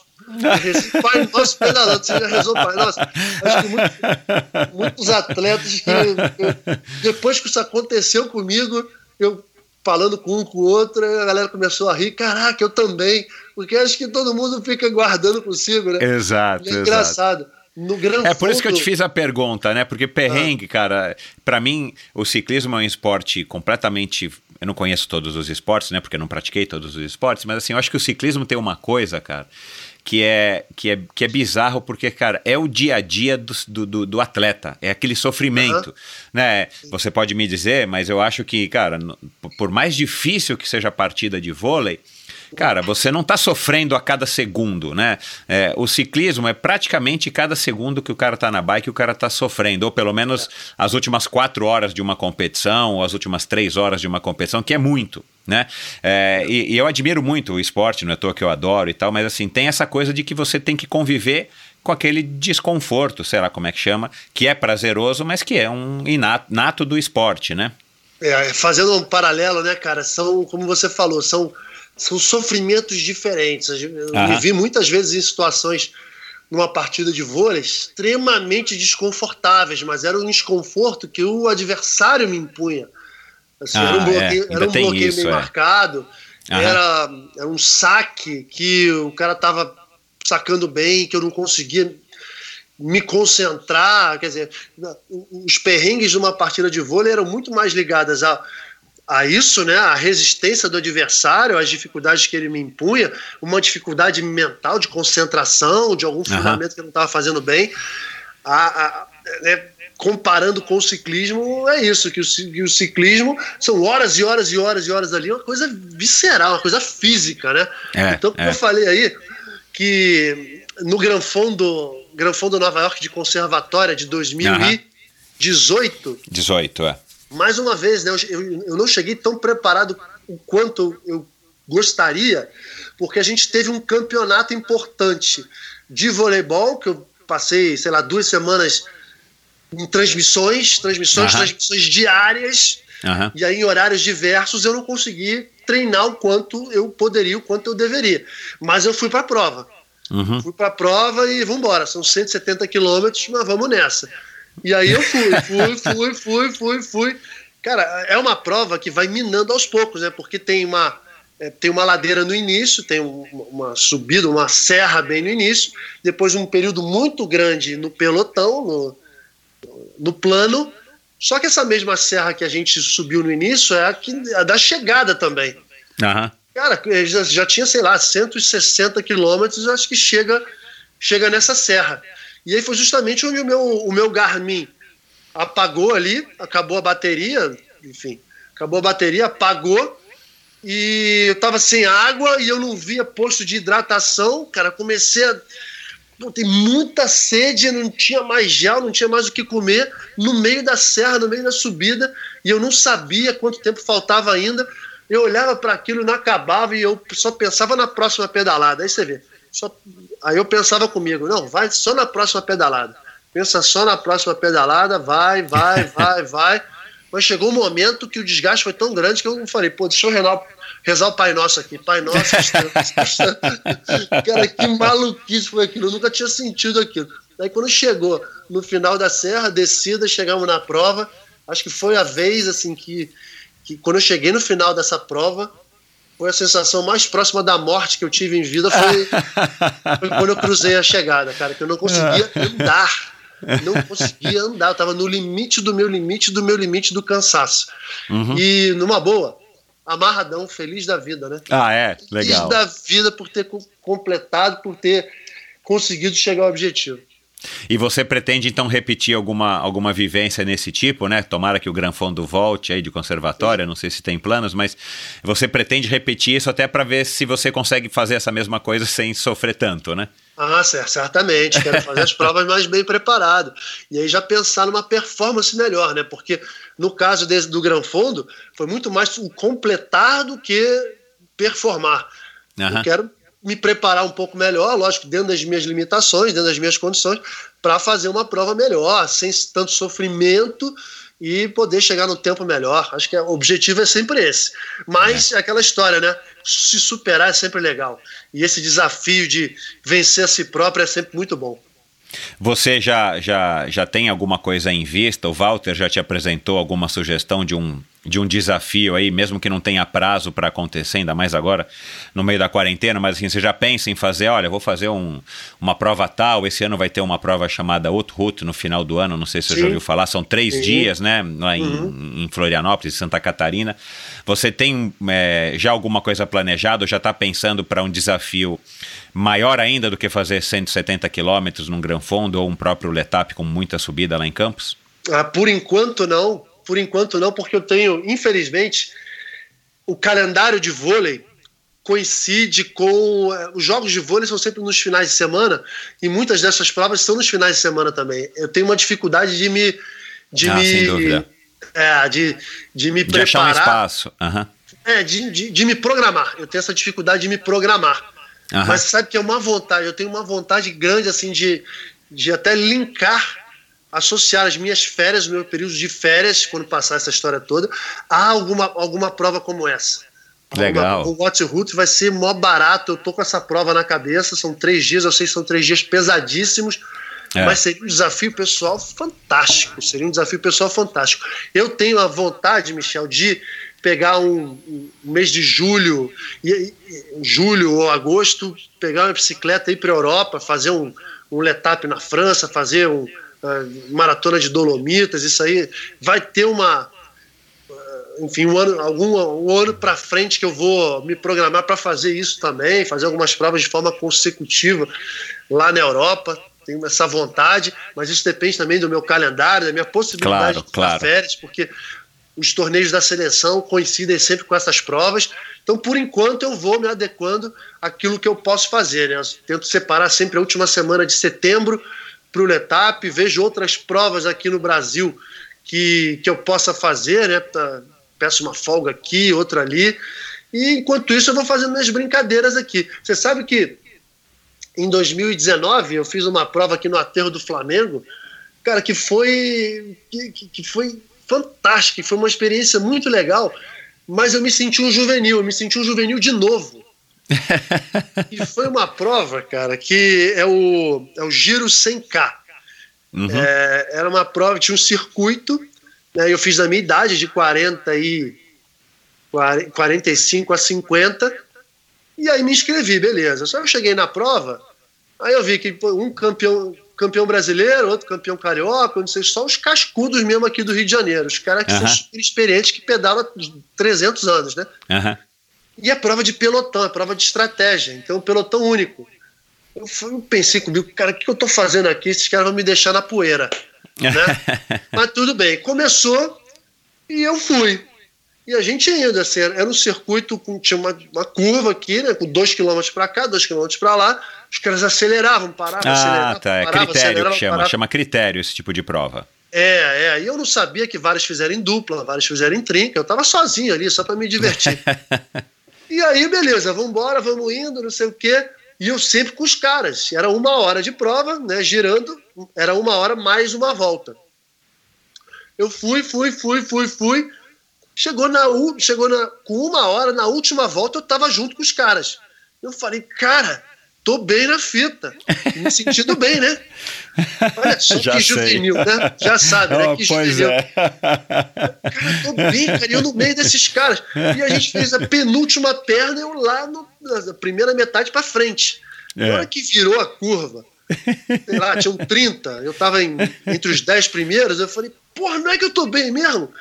Aí, meu, eu botei a marcha mais forte, fui para dentro, acelerei, comecei a sprintar, de repente todo mundo me passou.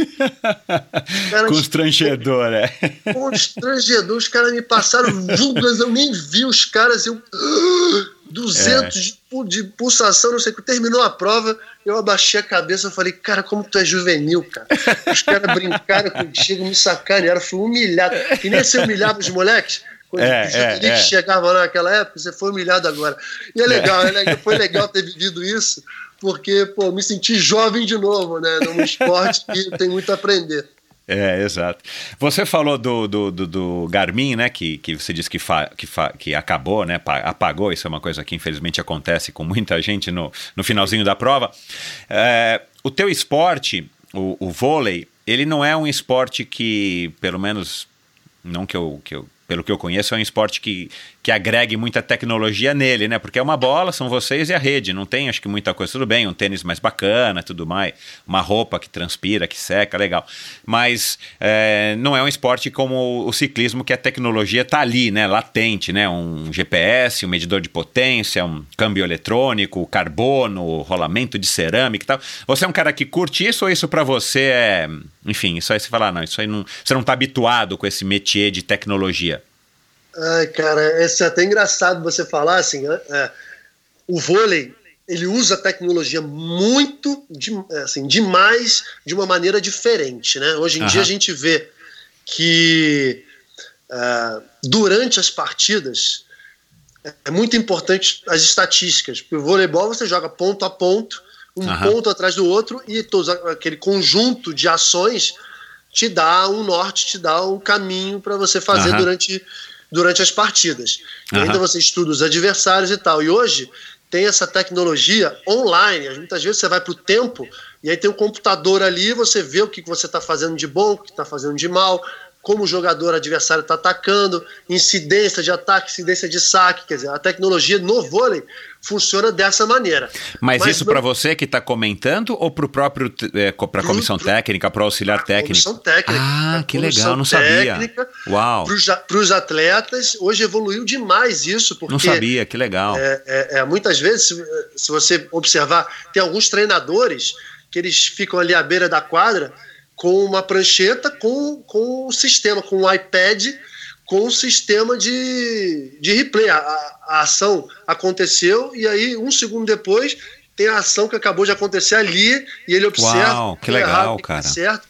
Isso ajuda demais aos atletas, ajuda demais. A gente sempre utilizou muito isso antes dos jogos. Então eu me via jogando, via o adversário jogando para a gente estudar para o jogo. Na minha época, não tinha na hora do jogo. Hoje claro, em dia já é. na hora do jogo. Na hora do sabia. Então, é, a tecnologia hoje em dia é muito importante para um esporte como o voleibol. Só que eu não sou um cara muito tecnológico. Assim, eu não sou muito tecnológico.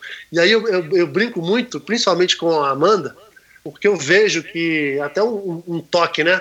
Para os atletas, para os triatletas, para os ciclistas, enfim. Eu vejo muita gente que está começando a praticar o esporte, que está mais preocupada com o equipamento do que propriamente com o esporte. Então eu, ah, eu sem até, dúvida. eu até de certa forma assim, de forma proposital, cara, eu fui evoluindo aos poucos, sabe? Eu botei uma mountain bike, a primeira prova que eu fiz, cara, eu fiz sem Garmin, fiz sem nada, e eu fui evoluindo. Conforme eu fui evoluindo, fui entendendo como era o esporte também. Então eu queria passar os perrengues, eu queria entender como que aquele esporte funcionava, ser raiz mesmo para depois evoluir nesse sentido. Então, pô, botar uma roda melhor, botar um grupo melhor, botar um banco melhor, sabe, me ajustar melhor só depois. Eu não queria uhum. começar com o equipamento top de linha e ir evoluindo com, com isso, não. Eu queria ver as minhas capacidades para depois evoluir na tecnologia em função disso. Uhum. Então vou fazer aqui a pergunta: você ainda tem mais equipamento para evoluir ou você, é. ou você ainda está? Então quer dizer que a tua, a tua performance ainda vai evoluir? Ah, eu acho que sim. Eu acho que sim. Eu, tô, eu tenho uma boa bicicleta, é uma bicicleta bem legal, mas eu, com o passar do tempo, assim, posso botar uma roda melhor, tem, preciso botar uma roda melhor, uhum. é, talvez botar um, um grupo melhor. E acho que é mais por aí. Acho que é mais por aí. O câmbio eletrônico até hoje eu nunca usei. Aham. Nunca usei, meu câmbio é, é- é- Mecânico. mecânico mesmo. E, e é isso, eu vejo assim, comparado aos outros ciclistas aqui, estou um pouco atrás ainda, mas para o pedal que eu faço, Tá, tá- ótimo. por enquanto tá suficiente. legal. É uma mentalidade legal, porque realmente, e eu não critico, porque cada um é cada um, cada um faz o que quer com o seu dinheiro, né? Ou, Sim, enfim. sim, sim. Mas é, acontece muito mesmo isso, né? Hoje, por conta do acesso que a gente tem, felizmente no Brasil a gente tem acesso a muita coisa, apesar dos preços exorbitantes, É. a gente consegue, sim, enfim, é, poder se equipar com tudo que é de bom e de melhor. E você já percebeu que no ciclismo, e principalmente no triatlon, porque o triatlon ainda tem mais. É um mercado que aceita mais fácil, né? As, as- invenções, as novas tecnologias. é, sempre tem alguma coisa sendo lançada, né? O, o triatlon acho que movimenta muito mais proporcionalmente é, em termos de mercado do que o, o ciclismo. Ah, você tem. E você está acompanhando o ciclismo, né? Através também aí por conta da, da influência dos teus companheiros de pedal e tal. Você chega a assistir, né? As transmissões de, de Direto. ciclismo. Ah, legal. Direto. Direto. Você está você tá começando a entender, você sabe quem são, você está procurando se Ah, informar. A maioria, cara, assim. Giro de Itália, Tour de France, Volta da Espanha, vejo direto, é na concorrente, na ESPN, Ah, não tem problema. é verdade, é Mas eu verdade. é, assisto, é, pô, eu- eu- é. o pessoal volta e meia, assim, troco mensagens com o pessoal da, das transmissões, cara, eles são muito legais e, e assim, eu, eu gosto muito de ver, gosto muito de ver, é, é inacreditável o que esses caras fazem, inacreditável a performance que eles têm, e eu, eu curto muito, né? Porque pô, é o esporte. Eu gosto da excelência, gosto da excelência, Michel, eu gosto da excelência. É o esporte praticado na mais alta excelência. Então, É. os melhores ciclistas do mundo, cada um com, a sua, com as suas características, com as suas peculiaridades. É, é um esporte de equipe também. Eu gosto muito de esporte de equipe, Uhum. Então, vejo esporte é. totalmente coletivo. E me interessa, me interessa demais. Então, estou sempre de olho, sigo os caras, os principais ciclistas do mundo, sigo aqui nas redes sociais e tudo, para poder, de certa forma, aprender um pouquinho. Legal. Você assistiu o documentário do Netflix sobre a equipe Movistar, O Dia Menos Sim, Esperado? sim, assisti. Ah, legal. Assisti. É legal você acompanhar aquela dinâmica, né, dos depoimentos e, e do que rola no ônibus ali no pré e no pós-prova, depois os caras falando. é surpreendente, né? É, Porque, aquele documentário assim, foi surpreendente, é. é. surpreendente porque eu não esperava que fosse, fosse ser mostrado normalmente, e é normal, eu É, vivi então, cara. em é. esporte, eh, eu vivi eh, dentro de um time, né? Assim, Então, dentro de exato. vários times, e a gente tentava blindar. A gente sempre tentou blindar certas coisas. Tem certas coisas, assim, papo de, de vestiário. Ó, tem certas coisas que são do vestiário para dentro. Do vestiário para é, fora não pode é. sair. É, E, é. e eu fiquei muito impressionado com a forma com que eles abordaram, a forma com que eles expuseram, né? Certos Então. conflitos, certas situações internas da equipe e que assim achei, eu gostei demais de assistir, gostei Uhum. demais de assistir ah, o, o- esse documentário da Movistar. E, e que equipe, né, cara? São os caras que, sei lá, Pois é. estão 50 anos. É, 50 40 anos, é. 40 é, é, uma, é, anos. uma- é a equipe é mais longeva no ciclismo mundial. É, é a equipe mais, mais longeva. É, Nauber, o. Pra gente encerrar aqui, eu queria abordar aí uns assuntos um pouco mais cabeludos, se você me Sim. permite. Lógico. É, e, e, e, enfim, já, já me ocorreu isso aí também agora que você falou da, da Movistar.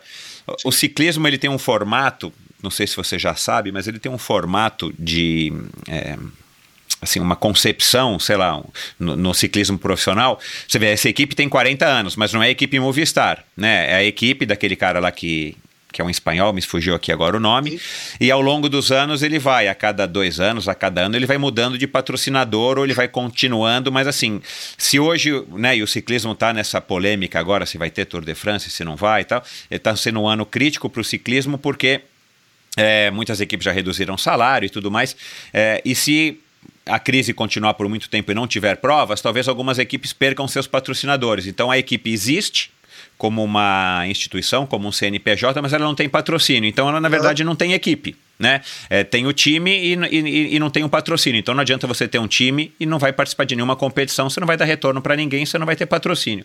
É, e muito se diz, não sei se você sabe, é que o, o, o, ciclista em si, o atleta, né, que é a parte mais importante, tudo bem que todos têm o seu papel, mas é a parte mais importante, porque sem o atleta não há o jogo, não há o campeonato, não há o, a volta. É, o ciclista não ganha é, nada além de um salário, não tem, não tem participação em direitos de TV, né, ele não tem é, não, é, enfim, ele negocia o contrato muitas vezes a cada ano. São raríssimos os ciclistas que têm contrato por 2, 3, 5, 10 anos. 10 anos nunca, né? Mas de 3, 4 anos. Enfim, é uma estrutura que é muito criticada no mundo do ciclismo. Uh, e, e por que, que eu estou falando isso? O vôlei como eu já disse, me parece um esporte bastante privilegiado e claro que não veio gratuitamente. Isso foi uma coisa que vocês foram conquistando. E você falou no começo de ídolos, né? Você começou a jogar é, porque o vôlei estava numa época já, já de, bastante destaque e você eventualmente se enxergou, pô, existe um caminho. Até para você convencer seu pai e sua mãe, olha, mas você não está vendo aí o, o, os jogadores aí na televisão que estão, né, que tá tendo divulgação, então dá para o cara viver. Tem uma marca que apoia, tem um time que banca, né? Uh, para mim parece muito claro, né? Eu imagino que para você também, mas assim, a gente precisa de ter ídolos no nosso esporte de maneira geral, uhum. para que a gente tenha mais pessoas praticando porque por si só isso já é um efeito colateral positivo, né? Que todas as nossas crianças brasileiras pudessem praticar alguma atividade física, algum esporte, né? E aí você também falou disso no começo, né? A gente não tem uma estrutura brasileira no ensino que privilegie isso. Tem uma hora que você vai ter que decidir ou eu vou ser um, um atleta ou eu vou partir para o vestibular, partir para a faculdade, continuar com a faculdade, enfim, continuar meus estudos. É, e isso é uma pena, né? É uma pena que a gente não consiga ter um sistema minimamente parecido com o dos Estados Unidos, que me parece Sim. nesse aspecto muito interessante. É, o que, que você faria, cara, se você pudesse é, se você tivesse aí uma varinha de condão, se você tivesse esse ah. poder para melhorar as condições do nosso esporte brasileiro em geral, né? Pode usar Sim. como referência a tua vivência, mas de, de uma maneira geral. Como é que a gente faz para ter mais Naubers, para ter mais Bernardinhos, para ter mais Gugas? Cadê o próximo Guga, né? O Belucci né, tá aí batalhando, mas tinha que ter 35 desses uh, na fila, né? Sim. O vôlei é mais privilegiado porque a gente tem, né, um trabalho que de alguma maneira ou de outra, eu não, eu não posso fazer nenhuma análise crítica, mas assim, cara, o vôlei tá aí faz anos, né, é, em voga, tá anos dando títulos, trazendo medalhas e tudo mais. Como é que a gente faz, cara, para ter de uma maneira geral o esporte mais desenvolvido no nosso país? Ah, mas essa, essa resposta é, é, é mole, é fácil, porque é, eu tô na luta. Agora, como atleta não mais em atividade, uhum. tô nessa luta, Michel. Eu tô nessa luta junto com atletas pelo Brasil e outros atletas de vôlei, porque há duas situações aqui no Brasil que fazem com que a gente tenha certeza de que o esporte é, é pouco aproveitado, de que, o nosso de que o nosso potencial é mal aproveitado e de que nós poderíamos ter muito mais esportistas, poderíamos ter muito mais medalhas olímpicas. Né? Tem duas situações. Primeiro, botar o esporte de base é, com uma, uma, valorização maior, principalmente nas escolas. Né? Botar, é, a é, valorizar a educação física como algo prioritário, como algo importante nas escolas, dar uma estrutura melhor às escolas para que elas deem mais importância ao esporte. E isso e isso diz respeito também a valorizar o profissional de educação física, o professor de educação física, Bem que eu acho que é, é. que é muito mal aproveitado, que é muito pouco valorizado. Então, hoje, se a gente vê alguém fazendo educação física, uma faculdade de educação física, pode ter certeza que em 90% dos casos, esse, essa pessoa tá, vai pensar em ser um personal, em fazer um trabalho, em ser um técnico profissional, ser um personal de, de academia ele não vai estar pensando em ser um professor de educação física no colégio. A gente precisa dar valor a esses profissionais para que, para que o nosso esporte de base seja mais bem aproveitado. Isso aí é uma coisa que a gente está muito, mas muito abaixo. E aí a gente fala, e isso é política pública. São políticas públicas de esporte que são mal feitas, que não existem. Para falar a verdade, assim, não existe. Não existe. O esporte é nunca foi valorizado como política pública, como prioridade. Estou falando de governo federal, de Ministério do Esporte quando tinha, agora secretaria, enfim, nunca foi dada a devida importância como poderia ser. Essa é uma situação, porque se a gente aumentasse a nossa base aqui na, no, no volume de de, de modalidades esportivas, no volume de crianças praticando esporte, certamente no alto rendimento, desenvolvimento disso, a gente poderia ser bem impactado positivamente em relação a isso. Aí a gente chega no alto rendimento. O alto rendimento aqui no Brasil né, passa diretamente por federações, é, federações estaduais, confederações de modalidades nacionais de modalidades esportivas, Comitê Olímpico Brasileiro. Essa aí é a sequência, né, é a cadeia do alto rendimento. E é totalmente político. Totalmente político. A gente vê federações e confederações sendo geridos por pessoas que estão lá há 30, 40 anos, que não têm o mínimo comprometimento com a gestão profissional, com aquele esporte que eles estão dirigindo, com a competência, com a excelência, nada disso. Eles têm o único compromisso que eles têm é em fazer política e se manter naquele cargo ali é, pelo resto da vida. Né? São entidades privadas que cada uma tem o seu estatuto e que bolam aquela que montam aquela panelinha. E aí a gente está falando do vôlei que foi muito bem desenvolvido ao longo do tempo, nós tivemos gestores que foram competentes, mas foram polêmicos ao mesmo tempo, né? O caso do Nusman, do Ari, enfim, que foram uhum. bons gestores, mas que foram envolvidos em vários casos de corrupção e que eles deram uma desenvolvida no nosso esporte, mas ao mesmo tempo criaram aquele, aquele sistema fechado e que ninguém entra. E certamente em algum momento vai ser, isso vai ser impactado. Acho que precisa mudar muito. Se eu tivesse uma varia de condão, essas duas coisas eu faria. Primeiro, obrig, obrigar, né, que tornasse uma obrigatoriedade, uma democracia maior dentro das federações, confederações e Comitê Olímpico, para que todos pudessem participar e pudessem profissionalizar a gestão do esporte e principalmente o esporte de base nas escolas. Aí certamente a gente teria uma população mais saudável e com possibilidade de melhores atletas no alto rendimento. Legal. E aí eu vou te cutucar. Eu tenho feito essa pergunta para algumas pessoas aqui, alguns, alguns ex-atletas profissionais. Você não acha que é, talvez é, é, eu concordo com você, né? A gente, tá, a gente precisa, vai precisar, né? É, que, enfim, que o Estado, vamos generalizar aqui, que o Estado dê atenção para isso, porque é, as iniciativas maiores têm que vir deles, é, do, dele, do Estado. Mas, ao mesmo tempo, a gente está vendo que, pelo, pela, pela repetição, pelo exemplo, pela prática, a gente não está tendo isso.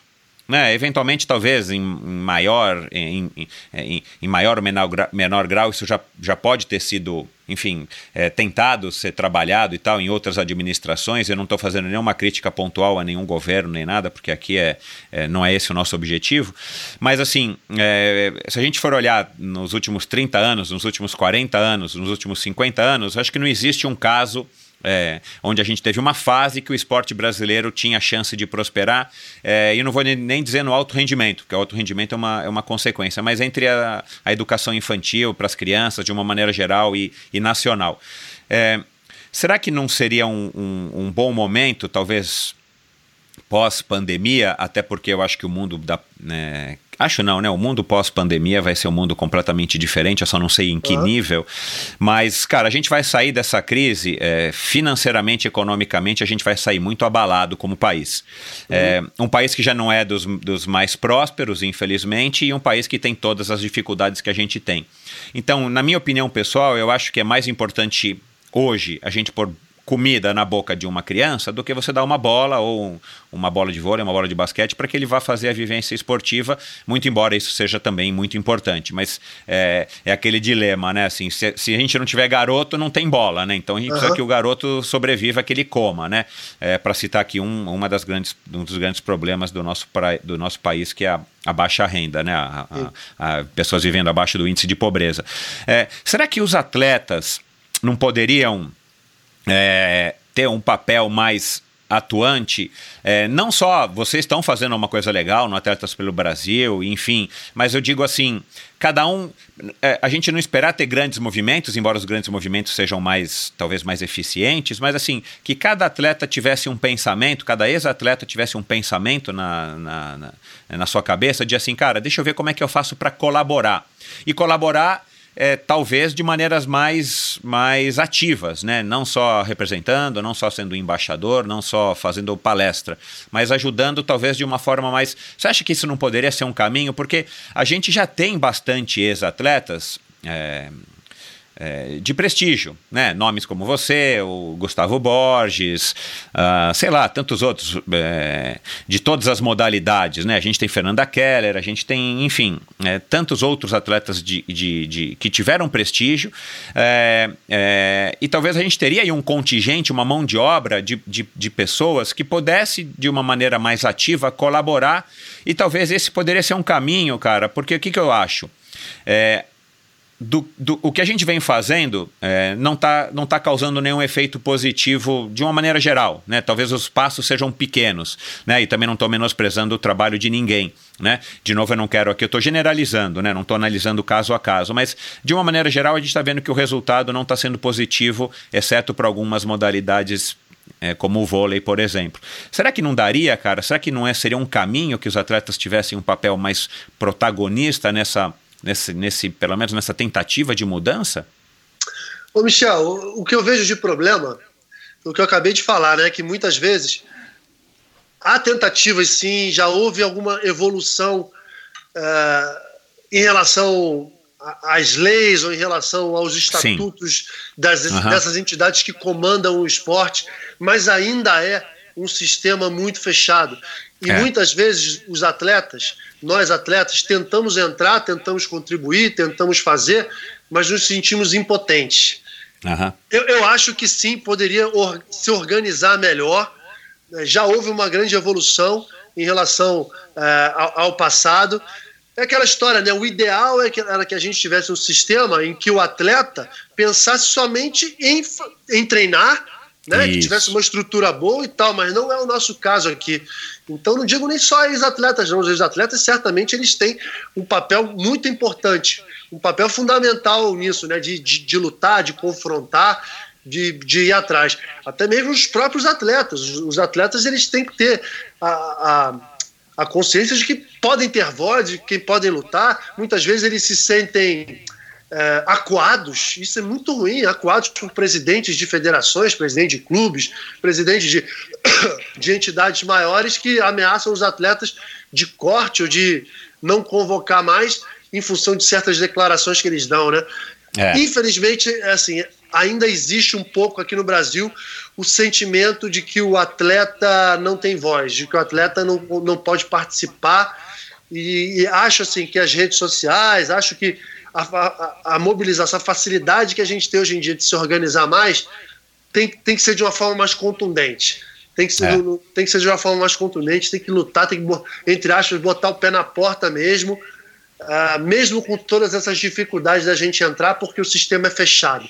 E aí eu vou dar o exemplo do voleibol. Né? O voleibol tem uma, uma confederação é, que fez bastante pelo vôlei últimos, nas últimas décadas, o esporte se desenvolveu, mas a gente vê presidentes de federações estaduais que decidem a gestão da Confederação Brasileira de Vôlei, eles, eles estão no, no mesmo cargo, desde que eu tinha 10, 11 anos de idade, o presidente da Federação Carioca é o mesmo. O que, uhum. que ele uhum. fez para o esporte carioca? Não fez nada. E aí, uhum. será que o Nauber pode chegar lá, bater na porta, por, por, lei, né? De, assim, oficialmente eu posso chegar lá, bater na. Não, peraí, vamos tomar essa federação aqui, vamos fazer algo pelo, algo pelo esporte. Não dá, não tem uma lei que nos permita isso. Uhum. São entidades uhum. fechadas. Acho que assim, vários movimentos devem ser feitos, inclusive lá em Brasília, para que esse sistema esse sistema mude, porque não adianta nada as pessoas mudarem e o sistema continuar o mesmo. Né? Pode até tirar um presidente desse de federação, Michel, e aí, ah, beleza, vou sair, cansei. O cara que está lá há 30 anos. Mas aí entra alguém que é com picha dele. Foi o que aconteceu na CBV. A CBV, o Ari foi lá para a Federação Internacional, teve um problema de corrupção danado. A fuga dele foi para a Federação Internacional. Ele deixou a confederação aqui, Confederação de Vôlei, totalmente carente, totalmente sem liderança, só que com o sistema mesmo. Assumiu um, um próximo presidente que que está nesse sistema aí há mais de 40 anos. E aí, qual, qual que é o, o compromisso que eles têm com a gestão, com a competência, com o esporte em si? E aí uhum. o, o Nauber, o Giba, o, o Serginho, não sei o quê. Se a gente chegar lá, lá, na, lá na, na porta da confederação, não, vamos mudar, vamos isso, vamos aquilo, eles vão rir da nossa cara, porque por lei a gente não, não tem não nem pode, como fazer é. isso. É, então... É. É, assim, a luta é grande, a gente tem que arrumar um caminho para quebrar esse sistema. Uhum. E senão o atleta vai ser sempre a parte mais fraca dessa história. E aí cai sempre naquele conflito, né? Porque o esporte, assim, na competição é o que há de mais meritocrático, mas no Brasil, fora das competições, é o que há de mais política. A política no esporte é o, é o que há de mais sujo e mais. E, e, enfim, mais desagradável que a gente possa ver. né? E, e esse sentimento, infelizmente, esse sentimento de impotência que o atleta, que o ex-atleta tem na participação efetiva disso ainda impera, impera bastante. Uhum. Você acha que falta também, aí assumindo uma meia-culpa, que, é, de novo, generalizando, não quero, não estou me referindo a ninguém em especial, é, mas falta também uma, uma, uma iniciativa de, desses atletas ou ex-atletas de tentar mudar isso. É, de uma maneira geral, o, o, os atletas talvez estejam acomodados. Você vê, sim, ainda mais você, né, que, que enfim, que, que chegou tão alto e tem tantos contatos, você vê que os atletas estão de fato incomodados e, e buscando, por mais que isso não tenha, não, não esteja surtindo tanto efeito, buscando de alguma maneira quebrar esse ciclo vicioso da, do nosso esporte nacional. Não, já houve, houve mobilizações importantes nesses últimos anos. E aí, mais uma vez, eu falo de atletas pelo Brasil que, através de uma mobilização nossa, ali, de uma, de um, que deu uma repercussão tremenda, que a opinião pública veio toda a nosso favor, a gente conseguiu quebrar um sistema dentro do Comitê Olímpico Brasileiro, que não é o suficiente ainda, a gente precisa de mais, mas conseguimos uhum. quebrar, que foi uma, uma, uma votação, uh, uma votação que tinha sido. Eles fizeram uma votação uh, propondo que um, por, um, um, terço dos votos para os cargos mais importantes uhum. do Comitê Olímpico Brasileiro fossem decididos por atletas ou é. por uma comissão de atletas. Eu eles lembro. fizeram lá uma eles fizeram lá uma votação meio esquisita que não contabilizaram o voto que deveria ser contabilizado e os nãos venceram em relação aos sims. E aí nós fomos a público, fizemos uma manifestação, a opinião pública veio a nosso favor, eles se sentiram acuados uhum. e aí mudaram, fizeram uma nova votação, esse, esse um, por, um terço foi aprovado. Quer dizer, hoje em dia, um terço dos atletas já consegue ter uma participação maior ali, mas não é o suficiente. Isso aí uhum. tem que ser. E na realidade, assim, tem que ser lá em Brasília, tem que mudar a lei lá para que as, as federações, as confederações tenham essa obrigatoriedade de mudar esse estatuto e tornar a situação mais democrática, porque são entidades privadas e que muitas uhum. vezes a gente não consegue entrar. A gente está tentando fazer isso na confederação. Agora, cara, haja resistência também, né? Porque cada um tem as é, suas então. vidas, cada um tem os seus, é. sabe? Cada um tem os seus trabalhos, tem as suas coisas, e muitas vezes a gente gasta uma energia tão grande para isso que infelizmente certas coisas acabam ficando pelo meio do caminho. E isso é estratégia dos, dos, dos, dos que comandam essas, essas confederações também, porque eles sabem que assim, pelo cansaço eles acabam vencendo. Então, o que você está falando é pertinente. A gente talvez tenha que insistir um pouco mais e não ser vencidos pelos cansa pelo cansaço como tem acontecido. É, né, até porque é, acaba sendo um pouco, sei lá, contraditório, né?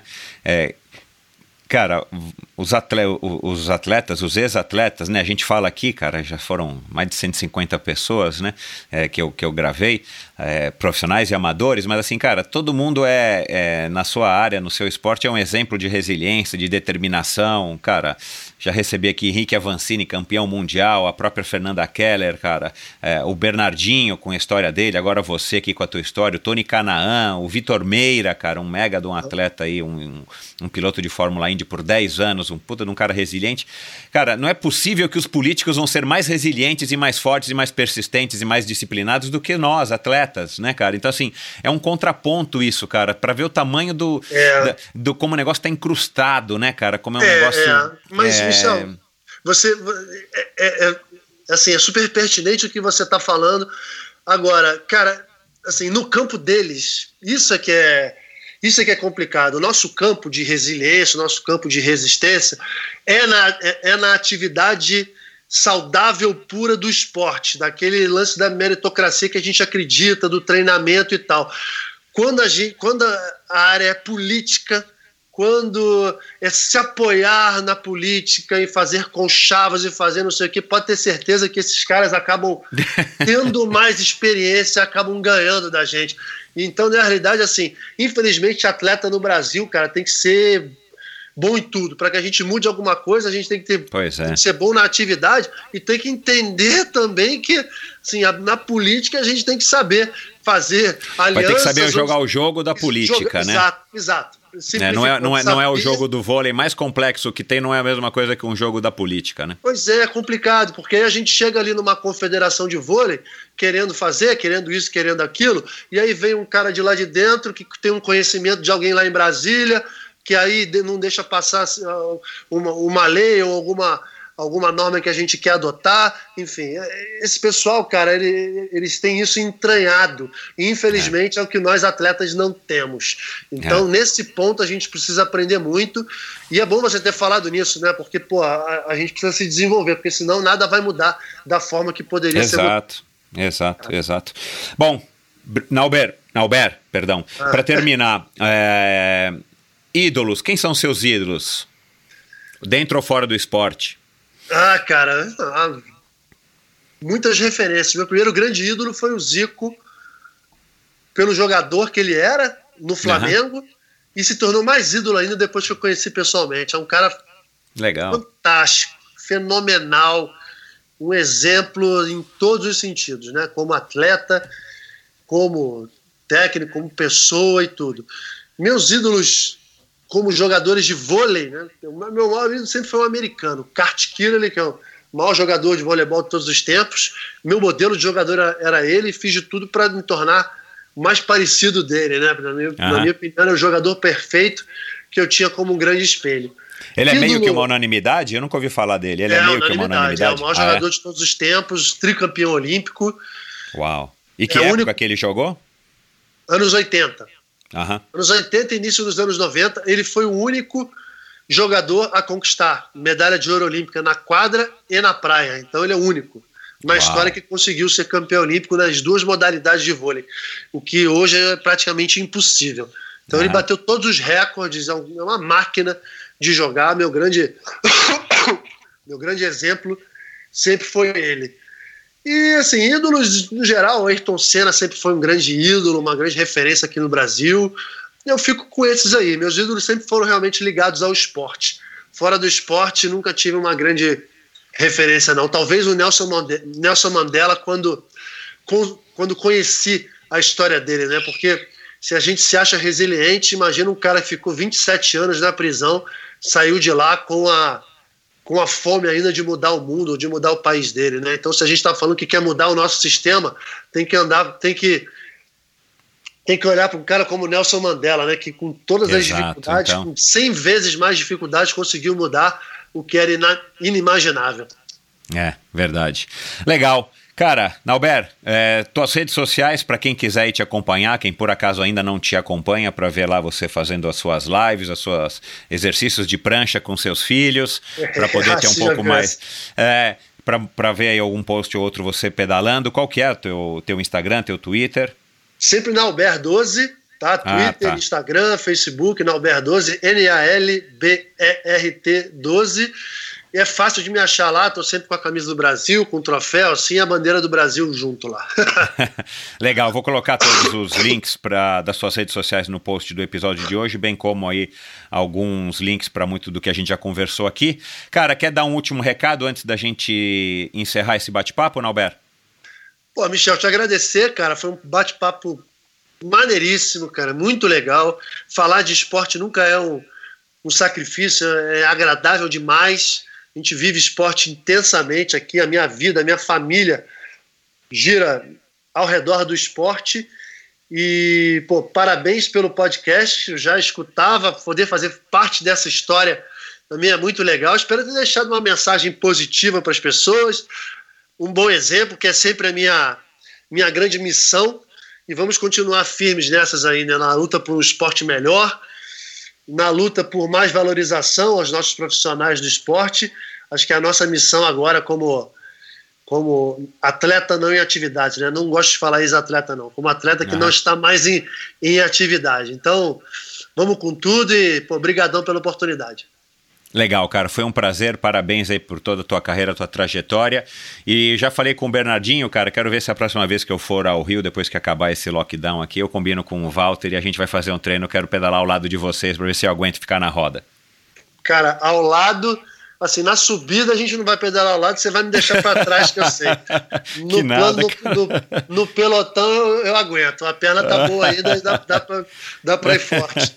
Mas, pô, vai ser um grande prazer, cara. Só avisar que, pô, vamos, vamos fazer aquele pedal maneiro juntos aqui.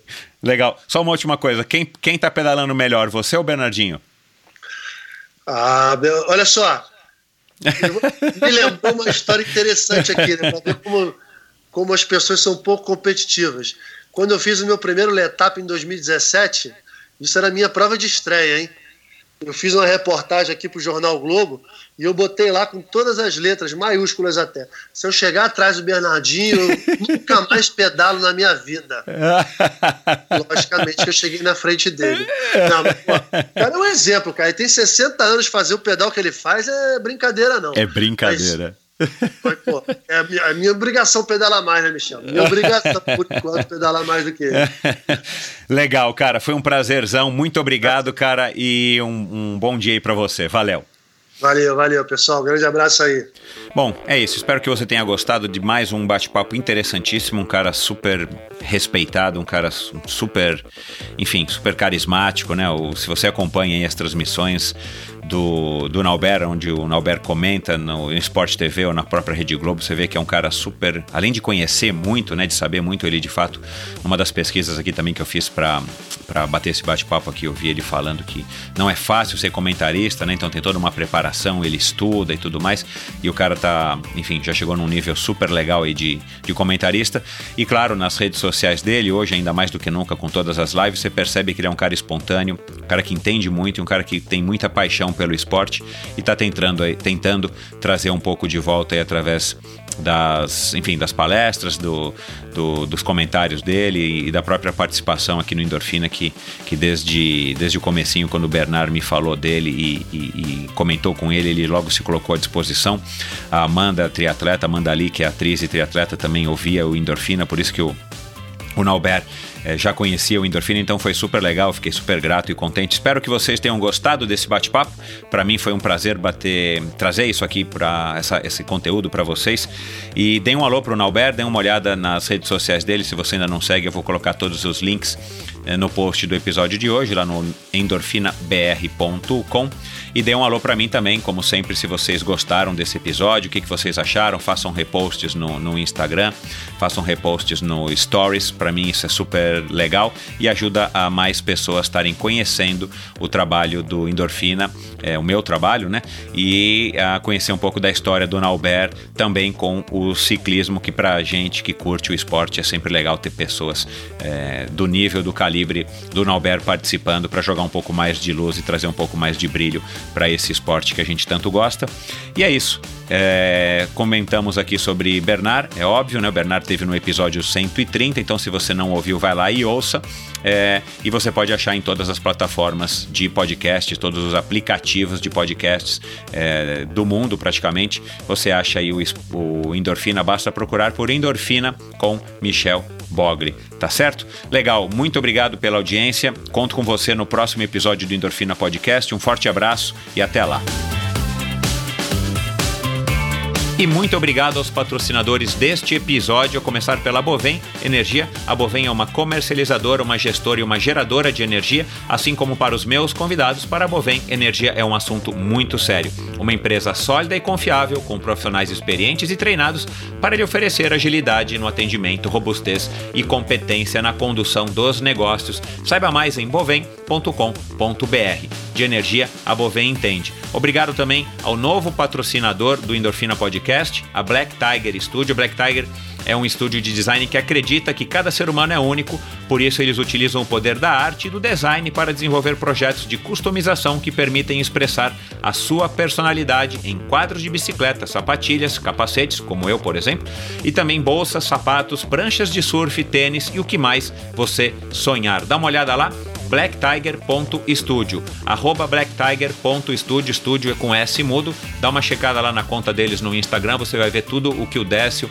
e a Mayra têm feito aí de, de personalização. Entre em contato com a Mayra através do direct message no Instagram para que você se informe e eventualmente se torne um cliente e possa personalizar aquela peça aí, aquele, aquela peça do teu vestuário, ou aquele quadro de bicicleta, ou aquele skate do teu filho, ou aquele sapato da tua mulher, que você tenho certeza que vai fazer a diferença, vai surpreendê-los é, ou vai se surpreender com o trabalho aí do, do Décio e da Mayra através da Black Tiger Studio. E por fim, quero agradecer também aqui ao Christian Kittler através da agência dele, a Seven Sherpas, que tem como lema explorar o mundo praticando esportes. A Seven Sherpas é uma empresa com sede na Califórnia, especializada em experiências esportivas nos destinos mais top do mundo, com roteiros exclusivos desenhados por experts em viagens e esportes. Além do calendário de viagens programadas, a Seven Sherpas tem como grande diferencial os day rides em mais de 30 cidades pelo mundo e viagens customizadas para você, sua família ou grupo de amigos. Para saber mais, visite